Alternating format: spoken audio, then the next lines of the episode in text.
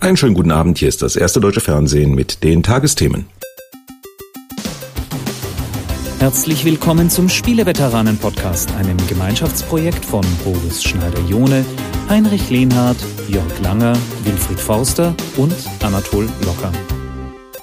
Hallo, herzlich willkommen zum sage und schreibe 42. eine sehr wichtige Zahl, Podcast der Spieleveteranen. Wir sind wieder vollständig angetreten im Hochsommer, insbesondere in Deutschland, haben einen wunderschönen Stargast dabei, der sehr viel zu erzählen hat und äh, tauchen ganz tief ein, auch wieder in ein altes Heft. Und jetzt begrüße ich erstmal die anwesenden Veteranen, wie immer in alphabetischer Reihenfolge ähm, und den Stargast dann zum Schluss, dass sich jetzt keiner überrascht fühlt. Deswegen der erste ist Anatol Locker. Hallo. Es folgt Heinrich Lehnhardt. Aber hallo. Auch wieder dabei Jörg Langer. Hallo, schönen Abend. Und natürlich Winnie Forster. Servus und guten Abend. Und dann haben wir uns aus Hamburg jemanden dazugeholt, der tatsächlich ein bisschen mehr von Journalismus versteht als wir alle, weil der hat das dann tatsächlich auch gelernt. Das ist, ich sag's einmal vollständig, äh, Dr. Christian Stöcker, Leiter des Ressorts Netzwelt im Spiegel Online. Ähm, bleiben aber einfach bei Christian Stöcker. Ähm, er ist hier, weil er versucht hat, vielen Menschen ein bisschen das nahe zu bringen, ähm, was uns alle so bewegt hat und was vielleicht Einfluss auf die heutige Zeit hat. Er ist nämlich der Autor des Buchs Nerd Attack, ähm, eine Geschichte der digitalen Welt, so von C64 bis zu Twitter und Facebook, ähm, das auch vor ziemlich genau einem Jahr, glaube ich, erschienen ist, oder Christian? Das ist es. Erstmal äh, wunderschönen guten Tag allerseits und herzlichen Dank für die Einladung. Genau, im August äh, 2011 ist es auf den Markt gekommen, das Buch. Mhm. Und hat noch ein paar Stück verkauft. Es hat ein paar Stück verkauft und es hat, was mich besonders freut, ehrlich gesagt, ist, dass es äh, offiziell in den Rang der politischen Bildung aufgestiegen ist, weil die Bundeszentrale für politische Bildung nämlich eine eigene äh, Ausgabe davon auf den Markt gebracht hat, was für mich nicht so gut ist, weil die kostet nur halb so viel, aber äh, wer wollte nicht schon mal ein Buch über D64 schreiben, das hinterher als politische Bildung qualifiziert ist. Das ist ja fantastisch und und und auch wirklich top aktuell. Also wenn man sich die ganzen äh, Entwicklung ansieht zu Piratenpartei und Demokratie und überhaupt, ne? Ja, war eigentlich schon das richtige Buch zur richtigen Zeit, glaube ich auch. Ja. Das war, es, äh, das war auch der, eigentlich der Anlass, das zu schreiben, hatte ich das Gefühl, aber jetzt platzt der Knoten demnächst und ich habe den Eindruck, jetzt ist er auch gerade geplatzt. Ja, äh, hast du denn das Gefühl, äh, weil es tut sich ja dann doch sehr viel gerade mit Piratenpartei und diesen diesen anderen Dingen und äh, äh Themen wie Privacy, da steht die Welt ja auch nicht still, dass du dein Buch ganz schnell wieder updaten musst, weil er muss dazu sagen, es ist, wer es noch nicht gelesen hat, es ist jetzt nicht nur eine Geschichte der 80er und 90er Jahre und wie wir da alle äh, Disketten kopiert haben und andere Dinge getan haben mit mit den ersten Heimcomputern, sondern es zieht ja wirklich den vollen Bogen bis in die heutige Zeit oder bis zumindest dann ja ins ins Jahr 2011 und welche welche Auswirkungen das gehabt. Hast du das Gefühl, seitdem das Buch draußen ist, hätte sich schon mal noch mal was getan?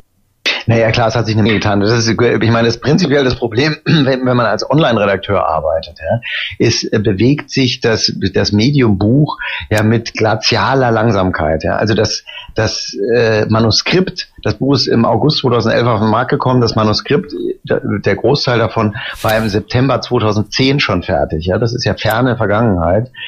Und ich habe dann tatsächlich im Januar 2011 den Verlag überredet, mich noch ein zusätzliches Kapitel schreiben zu lassen, weil dann da mit Anonymous und arabischem Frühling und so weiter dann plötzlich doch noch ein paar Sachen passiert waren, die mir irgendwie relevant erschienen im Zusammenhang mit dem, der Entwicklung der digitalen Welt. Und seitdem äh, sind eben auch wieder noch ein paar Sachen passiert und das ist ja nicht so, dass das Tempo nachlässt, sondern es, es nimmt zu der Vorteil ist, dadurch, dass es eben doch ein eher historischer Blick ist, ist, es stimmt immer noch alles, was drin steht, aber es fehlt eben inzwischen auch schon wieder ein ganz schöner Brocken. Also im Grunde könnte man jeden Monat noch ein Kapitel dranhängen. Ne? Das ist, äh, wäre ist eine unendliche Geschichte. Gebe ich das richtig wieder, du wirst jetzt wahrscheinlich widersprechen, wenn ich so, so sage, die Art und Weise, wie wir, oder nicht jetzt speziell wir, aber wie viele in den 80er Jahren mit äh, Computern umgegangen sind, insbesondere mit, mit diesem Thema äh, des, nennen wir es mal, immer Informationsflusses relativ frei von Disketten, die man sich gegenseitig zugeschickt hat äh, und rumgetauscht hat und den ersten Mailboxen so weiter, dass das so die der Kern ist der Informationsrevolution heute, wo viele Menschen sagen, das muss alles frei fließen und das muss äh, raus aus den bisherigen Zwängen, wo man einfach in den Laden geht und was kauft und äh, äh, das Verständnis der Leute entsprechend beeinflusst? Also das ist eine, schon eine zentrale These. Also ich, ich äh, ohne jede Wertung erstmal. Also ich glaube schon, dass jemand, der mit 11, 12, 13 Jahren gelernt hat, dass Computerspiele äh, schwarze Disketten sind, die man auf dem Pausenhof von einem Bekannten überreicht bekommt, also für die man auf jeden Fall kein Geld bezahlt, ähm, der also sozusagen mit der perfekten digitalen Kopie, die es dann zum ersten Mal gab, äh, groß geworden ist als Selbstverständlichkeit und vor allem ohne jedes Unrechtsbewusstsein. Also ich will, die, der eine oder andere mag mir sprechen, ich bin gespannt. Ähm, ein Elfjähriger hatte damals jedenfalls eher nicht das Gefühl, dass er jetzt irgendwie eine Multimillion-Dollar-Industrie schädigt, wenn er ähm, sich äh, äh, Last Ninja oder Pitfall kopiert hat. Ähm, dieses, dieses Aufwachsen in diesem Bewusstsein hat schon ein bisschen was damit zu tun, dass es eben heute äh, Leute gibt, die so Anfang Mitte 30 sind und immer noch ein relativ gespanntes Verhältnis zum Urheberrecht haben und äh, zwar im Grunde natürlich inzwischen einsehen, dass es nicht so richtig so funktionieren kann, dass alles frei verfügbar ist und niemand mehr für irgendwas bezahlt, aber auf der anderen Seite eben sich so eine Routine darin zugelegt haben, äh, auf die Art und Weise auf Informationen oder eben auch auf Unterhaltung zuzugreifen, dass es schwierig ist, davon wieder runterzukommen. Das ich schon eine Rolle. Und auf der anderen Seite ist natürlich so dieser hackerethische Gedanke, der damals ja auch schon da war und dominant war und der auch die Cracker-Gruppen der 80er natürlich irgendwie so ein bisschen oder sagen wir mal, ihm zur Rechtfertigung gedient hat, nämlich, äh, dass man Informationen befreien muss und auch Programmcode ist Information und warum der Menschheit nicht was Gutes tun und den Kopierschutz wegmachen und das Ding in Umlauf bringen. Also das ist schon, da lässt sich eine Entwicklungslinie zeichnen, glaube ich, von damals zu heute, bis ja zu der Tatsache, dass so die das Vokabular, also äh, der, die, der, jemand, der mal einen BitTorrent-Client benutzt hat, kennt Begriffe so wie Seeder und Leecher und Upload-Download-Ratio und so weiter. Das sind alles Begriffe, die aus dem Zeitalter der Mailbox stammen, wo eben nur eine Telefonleitung an so einer Mailbox hing und wo also sozusagen Rituale und Höflichkeitsformen eingeübt worden sind, die heute immer noch gelten, obwohl man heute natürlich in Sachen Bandbreite etwas weniger knausern muss als damals. Siehst du da eigentlich irgendeine ähm, Veränderung, was die Generation nach uns angeht, also die heute vielleicht, sagen wir mal, 20-Jährigen?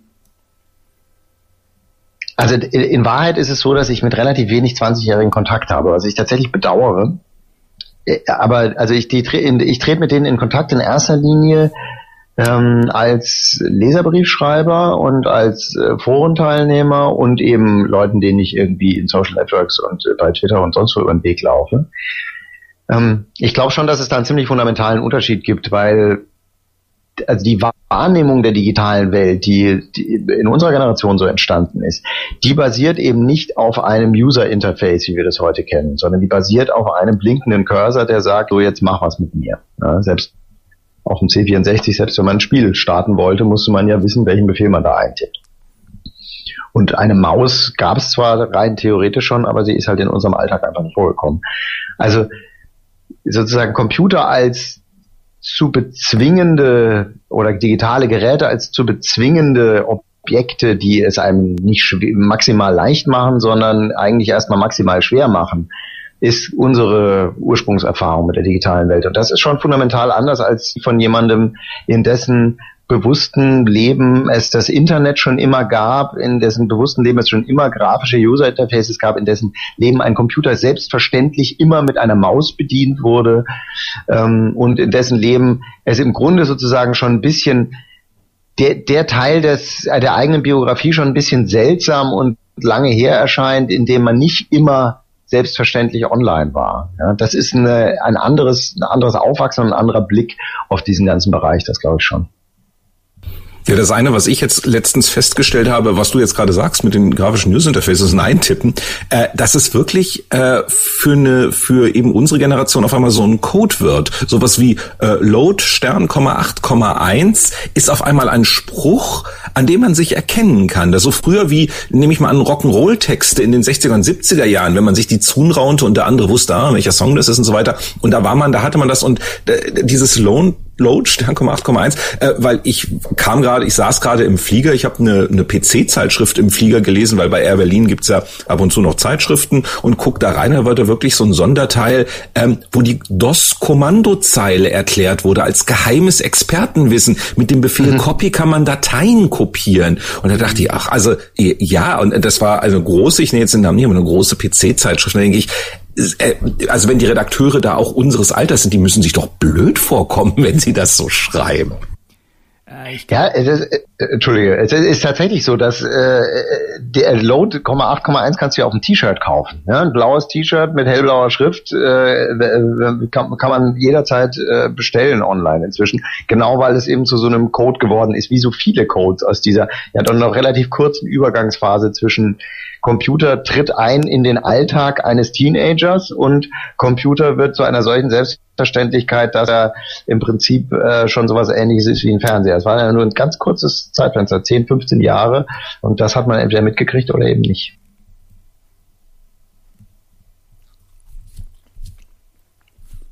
Gut, ich würde sagen, ähm, noch ein bisschen nostalgischer werden wir gegen Ende, wenn wir in eine aktuelles Heft, äh, ein nicht aktuelles Heft reinschauen werden. Äh, da haben wir uns schon was ausgesucht. Ähm, aber die Spieleveteranen reden ja ab und zu auch mal über, was sich so in den letzten Tagen und Wochen aktuelles in der Spielewelt getan hat. Äh, wer tritt denn vor und beginnt den Reigen? Oh, ich wollte generell fragen, ähm, ob wir jetzt oder später noch so allgemeine Fragen an, äh, an Chris noch stellen dürfen oder Nur zu. Also ich bin jeder Standard bereit. Also, also ein habe ich noch kurz von meiner Seite. Ähm, wie, wie ist denn das so als Netzweltressortleiter bei Spiegel Online? Ich kann mir vorstellen, du bist ein relativ begehrter Mensch, weil du bist ja eigentlich so für die ganze Spielebranche, also sowohl die Industrie als auch die User, so eigentlich ja so ein bisschen der Botschafter gegenüber dem Mainstream. Ähm, ist das ist das wirklich so? Wirst du da äh, bombardiert äh, täglich, dass die Leute dich anflehen, doch mal was über ihr Spiel zu bringen? Oder äh, was was muss denn ein Spielethema ähm, auszeichnen, damit das überhaupt Spiegel Online relevant ist? Ja, also bombardiert, ich also genauso bombardiert wahrscheinlich wie jeder andere für, für den Bereich im weitesten Sinne Zuständige, der in irgendeinem Mainstream-Medium arbeitet inzwischen. Wobei es da auch Unterschiede gibt, das muss man auch sagen. Also es gibt schon äh, Publisher und, und Unternehmen, die nach wie vor sich stärker auf die Fachpresse konzentrieren und es gibt andere, die mehr die Mainstream-Presse im Auge haben. Das also das gibt es wirklich Unterschiede. Und das andere ist, also wir werden natürlich äh, als Redaktion bombardiert aus, aus allen Richtungen. Also ich bekomme jeden Tag hunderte von E-Mails, von denen ich die meisten niemals öffnen werde. Und da sind natürlich auch welche von der Spiele, aus der Spielebranche dabei. Ähm, dass es sozusagen bestimmte Gepflogenheiten gibt bei uns, wie, wie wir Bericht erstatten und worüber, das äh, hat sich inzwischen eigentlich rumgesprochen. Es gibt auch die meisten Leute, die da so im PR-Bereich sind, die kennt man dann eben auch im Laufe der Jahre.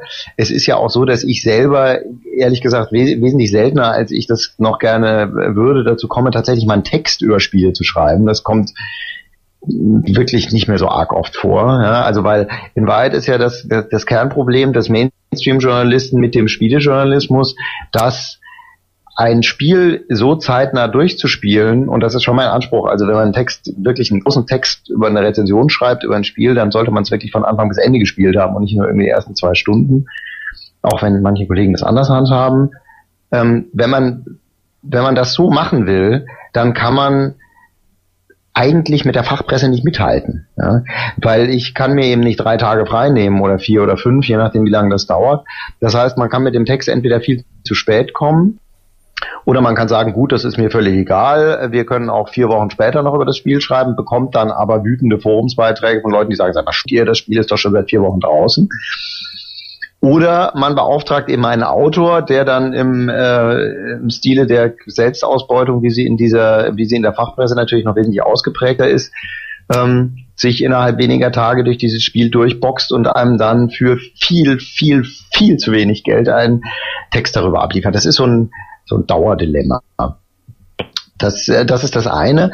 Äh, das andere ist, was muss ein Spiel leisten, um bei, oder ein Spielethema, um bei Spiegel Online stattzufinden. Also mich eine Sache, die mich interessiert, ist immer natürlich immer die Metadiskussion. Also wir hatten letztes Jahr beispielsweise hier äh, Christian Schmidt, den ehemaligen äh, stellvertretenden GameStar-Chefredakteur, der sich mal nochmal ausgelassen hat darüber, äh, wie äh, unschön er in Teilen findet, wie Spiele besprochen werden in Deutschland, dass sozusagen sich an den 97% Grafik, 92% Gameplay, 15% äh, Story irgendwie nichts geändert hat. Also dass es wenig feuilletonistisches Schreiben über Spiele gibt.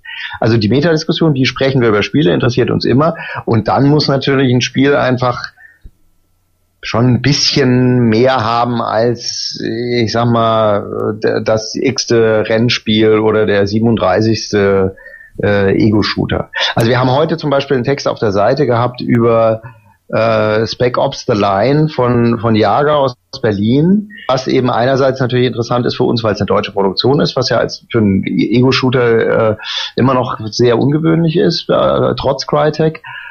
Und gleichzeitig, weil es eben diesen Anspruch hat, äh, so eine Art Antikriegsspiel zu sein. Und das ist natürlich dann sozusagen, das hat dann so ein bisschen die feuilletonistische Fallhöhe, die ich mir eigentlich wünsche, damit, dass man sagt, man redet jetzt nicht nur darüber, ob das Gameplay super ist, sondern ob dieses Spiel irgendwie vielleicht noch ein bisschen mehr kann. Das finde ich jetzt spannend, Christian. Ich habe den Text nicht gelesen, aber ähm, wie ist denn so die Meinung zu diesem Punkt in Spec Ops? Weil das habe ich zufälligerweise getestet vor ein paar Wochen. Ich habe das Spiel nicht gespielt, sondern das war mein Kollege Ole Reismann. Wir haben heute in einem Nachmittag in einem längeren äh, Austausch dann den Text noch ein bisschen hier und da und dort ähm, äh, gezupft. Er sagt, also meine, die Frage, die ich von ihm beantwortet haben wollte, war, dieses Spiel möchte dir sozusagen im Zusammenhang mit Krieg schlechte Laune machen. Und es möchte, dass du äh, spürst, wie grässlich das alles ist. Ja, und gleichzeitig ist es ein Ego-Shooter, was im Grunde natürlich ein, ein, ein Kernwiderspruch ist, denn da soll ja eigentlich das Leuten in den Kopf schießen primär Spaß machen und nicht eben keinen Spaß machen. Funktioniert das oder funktioniert das nicht? Und dann sagt er, na ja, es gibt ja auch Leute, die gucken sich Apocalypse Now Redux vier Stunden im Kino an. Ähm, und also finden die Tötungsszenen schön, oder was? Äh, eben das wahrscheinlich eher nicht. Und dann habe ich gesagt, naja, das sind aber ja erstens nur vier Stunden und zweitens ähm, sind da vielleicht auch noch ein paar andere Faktoren, die man dann hinterher ähm, als äh, äh, als äh, interessant oder positiv oder faszinierend erlebt hat. Und er meinte, also seine, sein, sein Schlusswort, das Schlussworttext, so wie er jetzt auf der Seite ist, ist, ähm, am Ende ist man froh, dass es vorbei ist. Und das kann man so, kann man als Ritterschlag lesen, ja. Es ist ein Spiel, das einen so quält, also mit der, auch mit der Geschichte so quält, nicht mit dem Gameplay, dass, ähm, man froh ist, wenn man es dann überstanden hat. Und auf der anderen Seite ist natürlich die Frage, ob das wirklich der Weg ist, den dieses Medium gehen wird, ja, dass die Leute sich sozusagen äh, trotz ihres eigenen Widerstands ein so ein Erlebnis antun ähm, und, und, und gegen den Widerstand, den ihnen das Spiel entgegensetzt, den, den Schwierigkeitswiderstand, sondern den emotionalen Widerstand, sich trotzdem durchkämpfen und alle Untaten begehen, die man begehen muss, um bis zum, zum Ende zu kommen. Wie, wie fandst du es denn? Wie hast du es denn besprochen?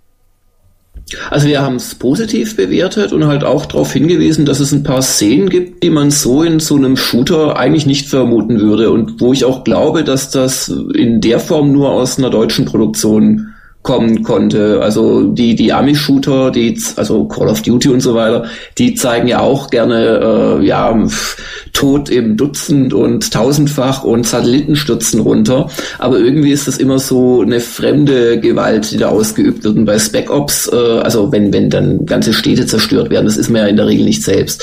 Äh, man tötet ja selbst immer nur die Bösen. Und in Spec Ops gibt es Szenen, also ich denke da an eine, die wirklich eklig ist, wo man ja so so mehrere Hundertschaften von Gegnern mit Napalm äh, Mörsergranaten tötet und wenn man dann über das Schlachtfeld läuft, dann äh, zucken dann noch die Leute, schreien um Hilfe. Man kann sie erschießen, man kann sie auch leiden lassen. Und äh, zum Schluss beim Gang über dieses Schlachtfeld merkt man, dass die letzten 30 Gegner, die man zuletzt getötet hat, also typische, jetzt kommt die letzte Stage, jetzt äh, habe ich den Level gewonnen, äh, dass das Zivilisten waren. Und die Soldaten, die Bösen, Äh, wollten die retten, evakuieren. Und man selbst hat quasi diese Evakuierung verhindert und die Zivilisten getötet. Und dann gibt es ein wirklich sehr unschönes Bild mit einer Mutter und ihrem Kind im Arm. Äh, die sind bis so auf die Muskelstränge, ist, ist das Fleisch so weggeschmolzen oder die Haut. Also das sind Szenen, die sieht man so in anderen Spielen eigentlich nicht. Und das hat mich schon auch beeindruckt. Gleichzeitig ist das Gameplay natürlich so ein typisches Mohun-Shooter-Gameplay, wo du ganz unrealistische Zahlen von Gegnern tötest innerhalb kurzer Zeit. Also äh, ja, es ist ein ambivalentes Spiel zumindest. Das ist äh, übrigens interessant. Also genau die Szene hat natürlich äh, Ole mir auch, wir haben sie in den Text nicht reingenommen, weil es eben ein fürchterlicher Spoiler wäre, diese Szene nachzuerzählen, sondern das muss man ja dann irgendwie so umschiffen und andeuten. Aber genau die hat er mir auch erzählt. Und aber die Frage, die ich mir eben stelle, ist sozusagen, ist das das, was ich von einem Computerspiel erwarte? Also ist ein, kann ein Shooter wirklich ein Antikriegs Shooter sein. Genauso wie man ja Hollywood die, diese Frage immer wieder gestellt hat, ob es ein Antikriegsfilm überhaupt geben kann. Also bei Apocalypse Now würde ich sagen, da, da ja, aber schon bei Full Metal Jacket kann man da ja unter Umständen geteilter Meinung sein. Ja, ne? Und bei bei einem Spiel ist es eben noch, noch extremer, weil der unterhaltende Faktor des Spieles ist ja das Moor, der Moorhuhn-Aspekt. Ja? Und äh, du bist einerseits sozusagen der, der Moorhuhnschütze und auf der anderen Seite wird dir ständig gesagt, aber fühl dich gefälligst schuldig. Das ist schon so ein bisschen schizophren eigentlich. Naja, aber es ist doch eigentlich ganz schön, äh, dass es per se überhaupt mal endlich so ein Spiel gibt, weil wenn du dir die üblichen Shooter anschaust, die sind schon alle, ähm, setzen auf die amerikanische ähm, Art und Weise, Dinge zu lösen, nämlich gerne auch mal mit Waffen. Also ja, ja, also ich sehe das ja auch. Nein, ich finde das auch super, dass, dass es ein deutsches Studio gibt, das diese die Kühnheit besitzt, das zu machen. Ja, und das ist also es war war absolut an der Zeit, so ein Spiel zu machen. Ähm, und ich glaube eben auch, da stimme ich dir völlig zu, dass sowas nur in Deutschland geht, weil ähm, ein deutscher EU-Shooter-Produzent eben nicht mit dem US-Militär zusammenarbeiten muss, um überhaupt äh, sein Produkt äh, in den Markt zu bringen und die entsprechenden Zugänge zu kriegen, dass das, dass das dann auch ordentlich aussieht. Ne? Äh, also da ist ja wie, wie eng die Zusammenarbeit da zwischen äh, zwischen US-Militär und, und Spielestudios ist, ist ja genauso wie bei Hollywood äh, hinlänglich bekannt und das war bei Jager mit Sicherheit nicht so und alleine das ist schon äh, ein gutes Zeichen. Die Frage ist, wie viele Antikriegs-, Kriegs-Ego-Shooter werden wir tatsächlich kriegen und wie werden die sich am Markt behaupten? Da bin ich sehr, sehr, sehr gespannt drauf. Also ja, ich, ich, ich glaube auch nicht, dass das so oft jetzt sich wiederholen wird, weil letzten Endes macht halt Spec Ops eine Geschichte. Ähm, es zeigt halt wirklich das Leiden von besiegten Gegnern und das ist ungewöhnlich. Und ich glaube ehrlich gesagt, dass das viele Spieler nicht wollen. Also ich, ich denke, wer solche Shooter spielt, ich spiele die ganz gerne, äh, der spielt sie aber nicht auf der Ebene, jetzt was über den Krieg lernen zu wollen, sondern der spielt es wegen dem bloßen Effekt und sich da halt durchzuschießen und von dieser, ja, von diesem ja, Kriegsporno-Feeling sich so ein bisschen überwältigen zu lassen. Ähm, und Spec Ops bricht da schon ein bisschen mit der Erwartungshaltung, woraus ich halt schließen würde, dass das leider Gottes nicht so erfolgreich sein wird und dass es dann doch wieder die eher geistlosen Hollywood-Blockbuster-Shooter wie eben Black Ops 2 äh, geben wird, die, die die Verkaufszahlen dann eben einfahren.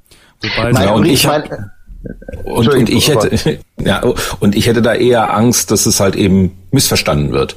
Also wenn da ähm, äh, zelebriert wird tatsächlich auf dem Bildschirm ähm, äh, eine, eine Gewaltdarstellung, auch wenn es dann auf einmal eine, nennen es mal, äh, moralisch falsch ist und dem Spieler ins Gewissen geredet werden soll. Äh, ich kenne Spieler, ich habe sie erlebt auf Messen und so weiter, die trotzdem einfach vor dem Bildschirm sitzen und sagen, ey, geile Grafik oder sowas. Und das macht mich dann schon. Ähm, ich hatte dieses Schlüsselerlebnis äh, äh mit einem Kinofilm vor geraumer Zeit, also auch passt, passt in diese Retro-Ära, äh, äh, hier Starship Troopers von Verhoeven, der ja eigentlich ein massiver Antikriegsfilm ist und Antifaschismus su eigentlich super subtil verpackt.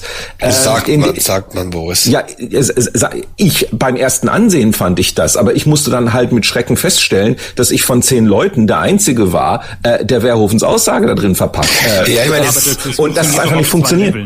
Außerdem ist es ein bisschen äh, bigott von solchen ähm, Filmen, weil sie wollen beide Zielgruppen. Sie wollen quasi die Intelligenten, die es checken, aber sie haben auch kein Problem damit, die ganzen Dummen mitzunehmen, die halt auf die Action stehen. Also da macht sich in Wehrhöfen auch ein bisschen leicht. Wie gesagt, ja, der normale Action-Fan war angesprochen von Starship Trooper. Aber ist es genau darauf wollte ich. Okay, Jörg, go. Nee, ich meine, ich wollte sagen, genau darauf wollte ich ja hinaus. Und wenn ich jetzt diese Beschreibung da von, von, von dem Spiel von Jager so höre, dann denke ich, das geht genau in dieselbe Richtung. Da ist ein, vielleicht ein löblicher Gedanke dahinter, das Ganze zu bringen. Nur es wird an Teilen des Publikums, die solche Spiele gehen, einfach vollkommen vorbeigehen. Ja, das, das kann passieren. Aber wenn es einen Effekt hat auf andere, wenn es auch eine emotionale Wirkung hat auf, auf andere Spieler, ist es ja auch, auch legitim. Ähm, ein Kunstwerk und auch nur Unterhaltung begreift, begreifen zwei, zwei Menschen einfach verschieden. Meine Lieblingsszene in dem Zusammenhang ist ja übrigens Metal Gear Solid 3 ist es, glaube ich, Snake Eater. Da könnt ihr euch dran, also das ist ja, Metal Gear Solid zeichnet sich ja immer dadurch aus, dass man äh, nicht töten muss, ne? dass man, wenn man richtig gut ist, was ich auch übrigens sehr charmant finde, wenn man richtig gut ist, das komplette Spiel durchspielen kann, äh, ohne einen einzigen umzubringen, sondern immer nur mit seinen Betäubungspfeilen und äh, Leute betäuben und in, in stecken und so weiter äh, wenn man so faul ist wie ich äh, und so schlecht, dann greift man aber dann eben irgendwann dann doch zu den größeren Kalibern, weil sonst so verdammt schwer ist. Und dann gibt's da eine äh, Szene in dem Spiel, äh, könnt ihr euch an die erinnern? Ich, äh, hatte jemand eine spontane Assoziation zu Der dem Metal Gear Solid? Nee, man, man, man trifft ähm, auf äh, ich glaube, es ist der, ein Gegner sogar, der The End heißt, wenn ich mich nicht ganz täusche, ja. der also im Prinzip der personifizierte Tod ist. Dann stirbt man, fällt, glaube ich, irgendwie in so einen Teich oder so und versinkt und ist dann sozusagen tot und wartet dann durch einen Fluss. Ja. Und in diesem, in diesem Fluss kommen einem ganz viele Soldaten entgegen, also je nachdem, wie, viel, wie viele man umgebracht hat, weil jeder Einzelne, den man trifft, ist einer, den man vorher umgenietet hat. Und der leidet auch genau an der Verletzung, die man ihm beigebracht hat. Wenn man ihm also die Kehle durchgeschnitten hat, dann äh, äh blutet sein Hals und manche sagen auch, oh my head hurts und andere sagen, oh my neck, my neck und so weiter. Und äh, man muss ihnen ausweichen, was nicht sonderlich schwierig ist. so ein bisschen so eine, so eine wie so ein äh, uraltes Autorennen, so ein Dodge-Spiel.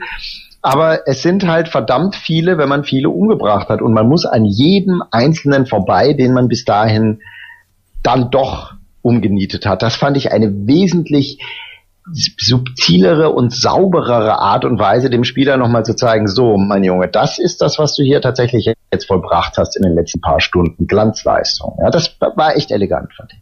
Ja, zudem es im, im ersten Metal Gear Solid ja wirklich nicht viel bringt, zu kämpfen und zu, zu, zu feuern. Also das Spielprinzip ähm, forciert ähm, die Gewaltlosigkeit. Das finde ich, äh, finde ich schlau. So muss es ein Spiel machen. Aber so kann man eben keinen Ego-Shooter machen, das ist das Problem. Also man kann ja also so ist eben ein anderes Genre entstanden. Der Hideo Kojima wollte einen Shooter machen, hat die damals die ähm, die Leistung nicht gehabt, ähm, die Hardware-Leistung, musste ein Spiel machen, wo nicht so viel geballert wird. Exakt, so ist dann ein neuer Spieltyp, ein neuer Spieltyp entstanden. Ja, aber diese, diese Grundfrage mit, mit Antikriegsspielen, das ist natürlich schwer zu beantworten. Also man kann gewisserweise sagen, jedes, jedes äh, Kriegsspiel oder jeder Kriegsfilm kann auch als Antikriegsfilm wahrgenommen werden. Also wenn man die Fähigkeit vielleicht sich zubilligt, da sich irgendwie reinzudenken, wie das sein muss, da auf einem Schlachtfeld beschossen zu werden. Aber ich glaube, dass die allermeisten, wie ja auch jetzt in der Runde der Verdacht ist, die allermeisten solcher Filme und auch Spiele auch krass anders verstanden werden können. Also das zeigt aber eigentlich auch, dass es, dass es gar nichts bringt, über, ja, über die Spiele mit solchen Etiketten zu reden, sondern im Prinzip muss man eben sehen, wie es auf einen selber wirkt. Also ich kann mir vorstellen, dass jemand Call of Duty spielt und äh, da wirklich dann Probleme mit hat und äh, ja, Anti-Kriegsgefühle entwickelt, äh, weil ihm das alles viel zu intensiv und zu bedrohlich erscheint. Aber die allermeisten werden das doch eher als, als äh, um Schießbude empfinden.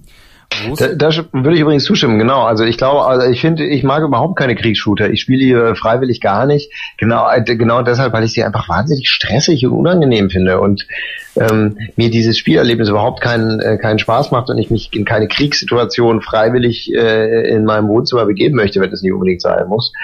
Ähm, und insofern funktionieren die für mich eigentlich alle als Antikriegsspieler, aber da bin ich wahrscheinlich dann doch eher die Ausnahme, fürchte ich. Wo diese Layer übrigens sehr gut funktioniert, ist jetzt bei ähm, Adventures und zwar ähm, das The Walking Dead. Ich weiß nicht, ob das jemand von euch gespielt hat.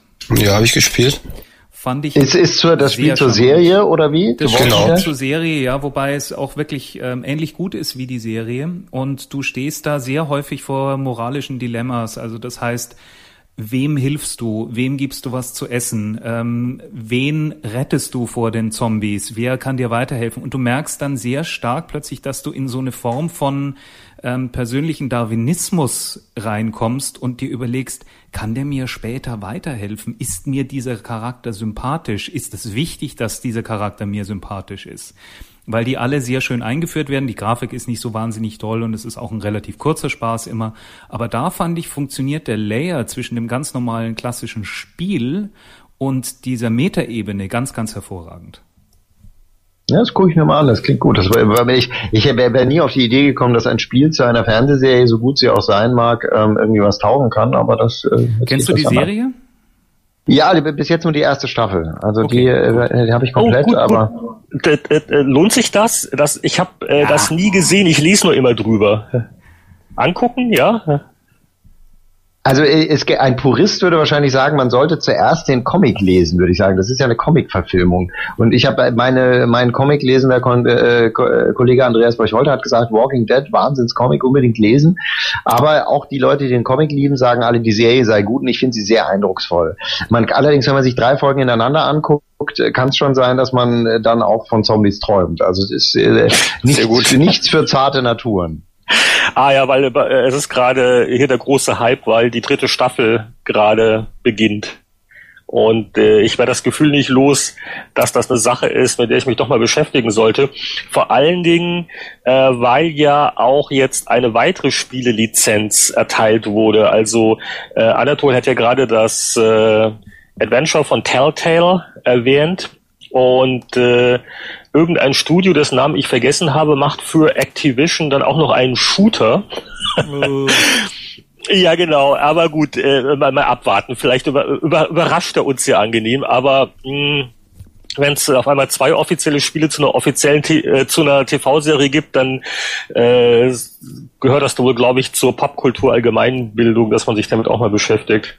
Ja, also wenn man mit Zombies kein Problem hat, äh, lohnt sich das absolut, das anzugucken. Also es ist eben auf dem Niveau, äh, dass man inzwischen von so amerikanischen Pay-TV-Serien gewohnt ist. Ja, es ist, äh, es ist sensationell produziert, es sind großartige Schauspieler und es ist eben der Plot eines wirklich guten äh, Comic-Autoren und nicht irgendwie äh, äh, Drehbuchschund. Also wir, das wissen wir ja alle inzwischen, ja, dass äh, was da an Serien äh, in den USA produziert wird, das was Hollywood produziert, äh, in der Regel um Längen schlägt und das ist in dem Fall schon auch so, würde ich sagen. Ja, äh, vor allen Dingen also jetzt so diese frühe Sommersaison. Also wir wir hatten gerade die zweite Staffel Game of Thrones, Ui, wirklich ganz fantastisch. Schön, schön. Aber das weiß eh jeder. Also Bücher lesen lohnt sich immer noch, aber die TV-Serie Game of Thrones ist ganz brillant. Nur bitte äh, wirklich mit der ersten ersten Staffel Folge 1 anfangen. Da ist schon schwierig genug durchzublicken bei der Vielzahl an Charakteren.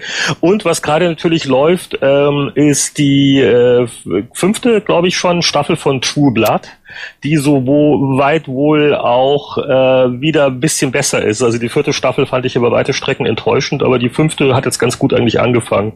Und äh, genau, also äh, danach, glaube ich, muss ich mich auch mal mit The Walking Dead beschäftigen.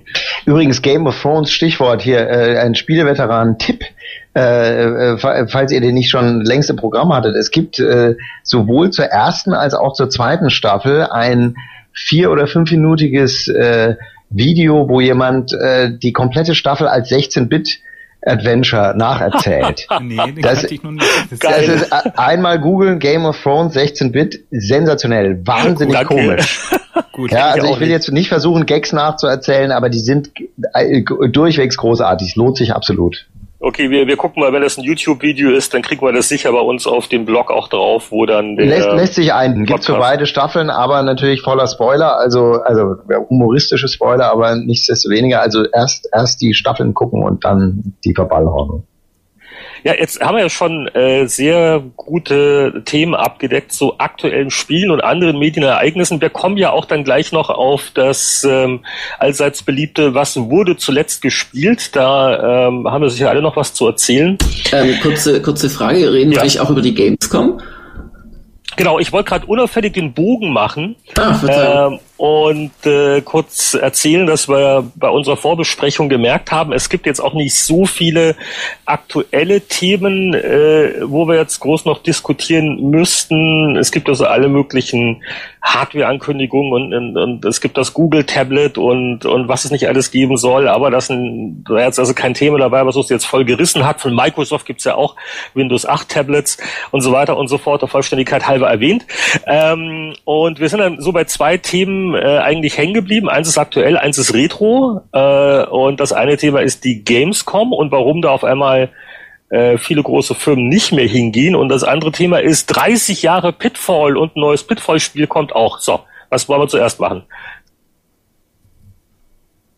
Ey, ja, ich mache jetzt mal den Journalisten. Also äh, Boris, jetzt sag mal, also Sega, Nintendo, äh, THQ und jetzt auch Microsoft, also zumindest Xbox, kommt nicht auf die Gamescom. Also das ist ja für Köln schon ein schwerer Schlag. Jetzt hatte man gerade, jetzt hat diese Messe irgendwie den den großen äh, Sprung gemacht und wichtigste Messe Europas und so weiter. Letztes Jahr war alles super und jetzt plötzlich will keiner mehr hin. Du musst jetzt nicht sagen, Microsoft verhält sich so das und deswegen, aber warum, warum will denn keiner mehr nach Köln? Also ich spreche im Folgenden in den nächsten drei bis fünf Minuten explizit nicht als Mitarbeiter der Firma Microsoft. Muss ich mal ganz klar, klar, sagen, weil ich werde dann wieder, werde dann wieder zitiert oder sowas. Nicht von äh, seriösen Medien wie Spiegel Online, aber das ist mir in meiner Blogging-Karriere schon öfters passiert, dass ich dann auf einmal wieder der Microsoft-Mitarbeiter, nicht die Privatperson war. Aber äh, ein Ding, über das wir schon das ein oder andere Mal geredet haben, ist natürlich, dass sich einerseits Messen beginnen, so ein bisschen zu überholen. Grundsätzlich jetzt mal, weil Produktneuvorstellungen äh, finden oft im Internet statt. Ähm, Journalisten, ich meine, wir haben ja schon was bei der E3 gesehen vor Jahren, beispielsweise, dass es dann Prä-Pressekonferenzen gab. Also ausgewählte Journalisten haben schon vier Wochen vorher die Spiele gesehen, damit in der Ausgabe, die zur E3 erscheint, dann auch schon der Bericht drin ist und all solche Sachen. Das ist ja äh, äh, aufgeweicht schon ein bisschen in, in dieser Hinsicht. Und dann, was ich so höre und mitkriege, ist, es ist teuer. Und zwar ist es richtig, richtig teuer. Ähm, einer der Knackpunkte ist ja gewesen, als die Messe damals aus Leipzig weg ist. Da hieß es, wir wollen ein bisschen internationaler werden. Äh, wir wollen in eine größere Stadt, damit mehr äh, äh Leute da noch hin können, weil Leipzig ja ach so schwer zu erreichen ist. Ist auch nur eine Bahnstunde von Berlin weg gewesen. Aber gut.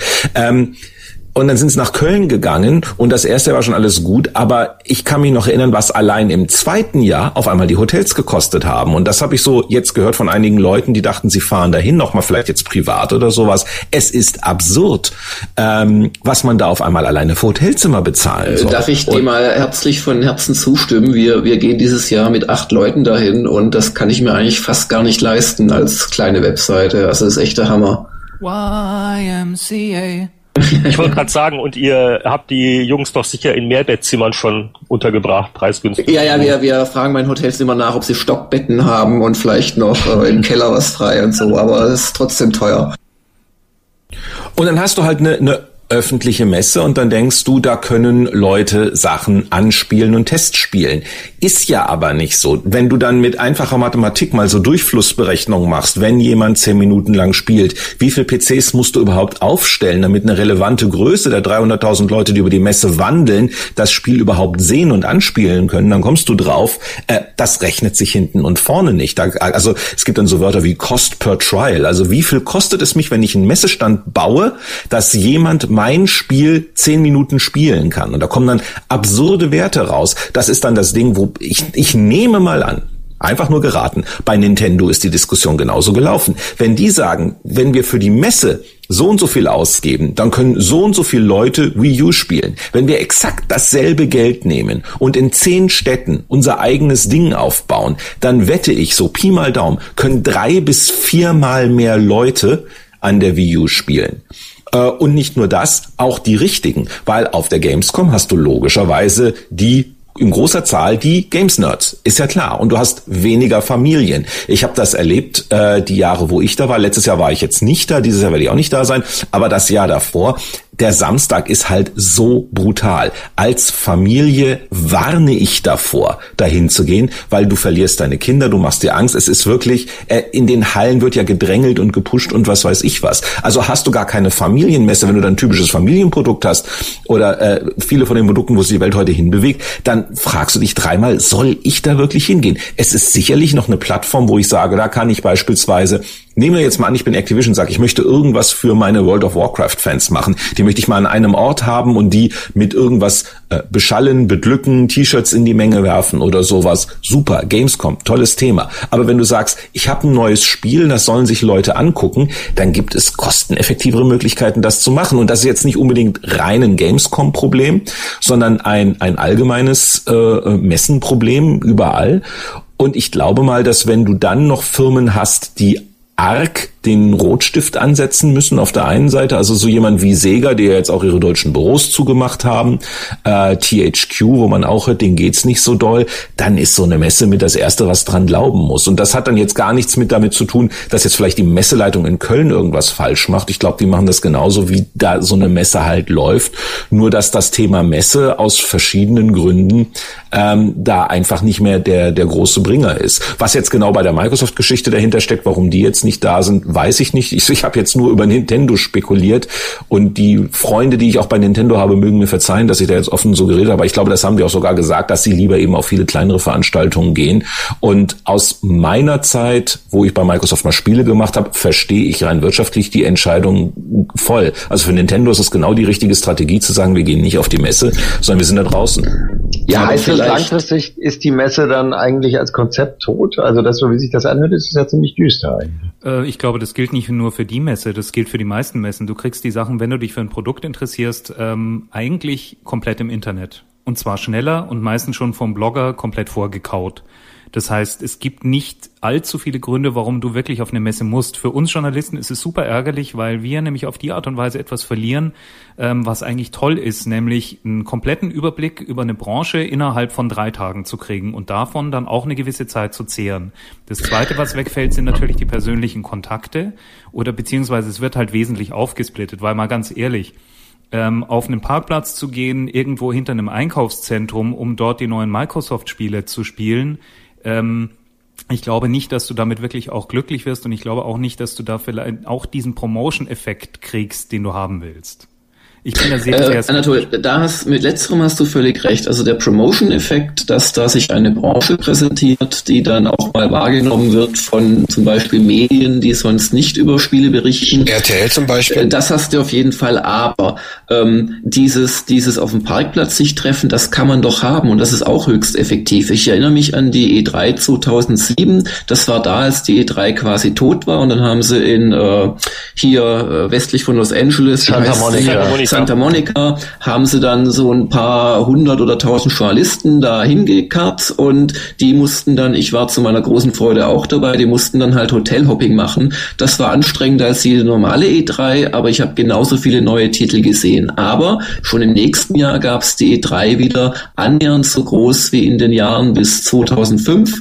Warum? Weil die Amis, und das sind ja, E3 ist eine amerikanische Messe, weil die, glaube ich, ein Gespür dafür haben, dass es eben noch was anderes gibt als die äh, sofortige Kosten-Nutzen-Rechnung. Wie viel äh, Fachjournalisten habe ich jetzt mit wie viel Geldeinsatz erreicht? Und bei einer Publikumsmesse, wie es ja die Gamescom zur Hälfte oder zum vielleicht auch überwiegenden Teil ist, äh, ist dieser Faktor noch stärker. Und ich glaube, es wäre schon sehr gefährlich, wenn man jetzt einfach sagt, na ja, für, für, für eine Million Euro, da kann ich doch in, in fünf Städten große spezielle Nintendo Happenings machen, statt dass ich da nicht mal die Hälfte oder ein Drittel oder ein Viertel meiner Standkosten äh, äh, finanziere, weil dann fällt echt etwas weg, das da heißt Austausch mit dem Enduser, Faszination, Gedränge, Happening und das finde ich, finde ich schon mal bedenklich.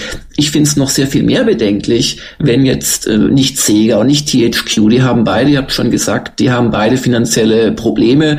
Äh, es wäre ja geradezu äh, fahrlässig, wenn jetzt Sega zum einen auf der halben Welt die Offices schließt und zum anderen äh, geben sie dann sechs- oder siebenstelligen Betrag für einen großen Messestand aus. Kann ich völlig verstehen, THQ ähnlich, die konzentrieren sich auf ihre paar Top-Spiele, die sie jetzt tatsächlich haben und die auch kommen. Alles wunderbar aber dass zwei von drei Plattformbetreibern, Microsoft und Nintendo, die ja äh, voll daran beteiligt waren, die Messe ursprünglich aufzubauen, dann aber auch von Leipzig nach Köln zu schleppen, dass die jetzt sagen, nö, dieses Jahr nicht, das finde ich ein ganz fatales Signal, weil ein Plattformbetreiber hat doch nochmal eine andere Wertigkeit als ein mittelgroßer Publisher wie Sega. Und wenn, wenn Nintendo und Microsoft das jetzt sagen, dann ist das wirklich ein ganz harter Schlag für Köln. Und ich weiß nicht, ob sich davon die Games Convention wiederholen wird, weil jetzt werden die ganzen Stimmen laut werden. Äh, warum sind wir eigentlich weg aus Leipzig? Da war es eben nicht so teuer von den Messeständen her. Da waren die Hotels nicht so teuer. Da fühlte man sich willkommen in der Stadt. Da gehörte uns die Innenstadt quasi, die vier, fünf Tage lang gehörte praktisch unserer Branche. Das war ganz toll.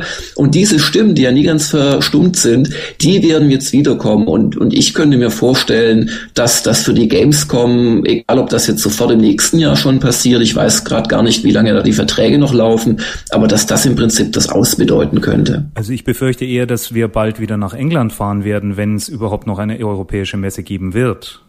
Weil wir hatten auch schon mal die Situation, dass es in Deutschland eben keine Messe gab und ähm, die großen Messen, alle die ECTS und damals davor die PCW, ähm, da war ja auch eine ganze Menge geboten. Also ich glaube eher, das wird sich nochmal verlagern.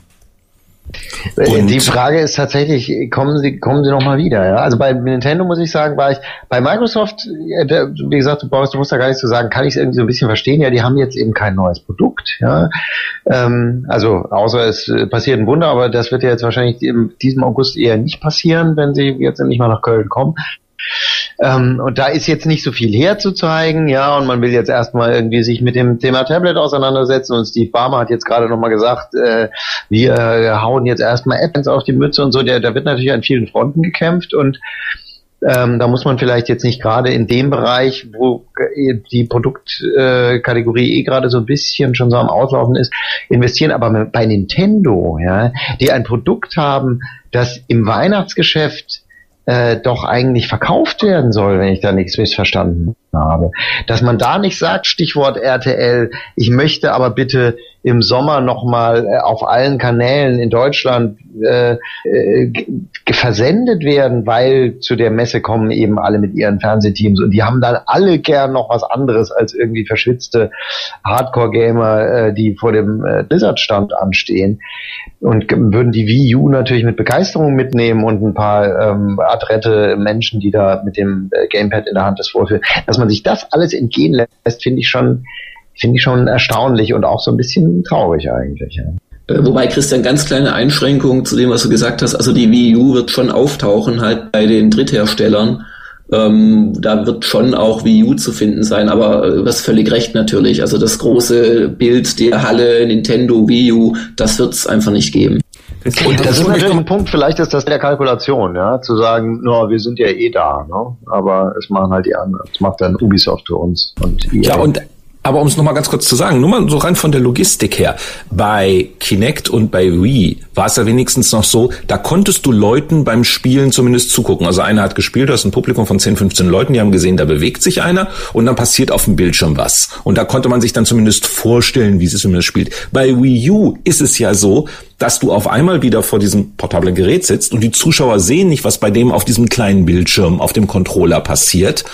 Das heißt, du verlierst das völlig. Das heißt, deine ganze Logistik bricht zusammen, dass von den 300.000 Leuten auf der Messe, ich hole jetzt nicht den Taschenrechner raus, aber du kommst dann raus, dass du in den Messestand investierst und nicht mal ein Prozent der Leute, die über die Messe gegangen sind, haben dein Produkt überhaupt erlebt. Und äh, äh, das ist einfach Blödsinn, das zu tun. Also eine Wii U auf einer Messe ist schlicht und einfach Quatsch. Ja, hast du recht. Wer von uns hat jetzt eigentlich alles die Wii U schon mal in der Hand gehabt? Ich nicht. Ich war ja nicht in LA.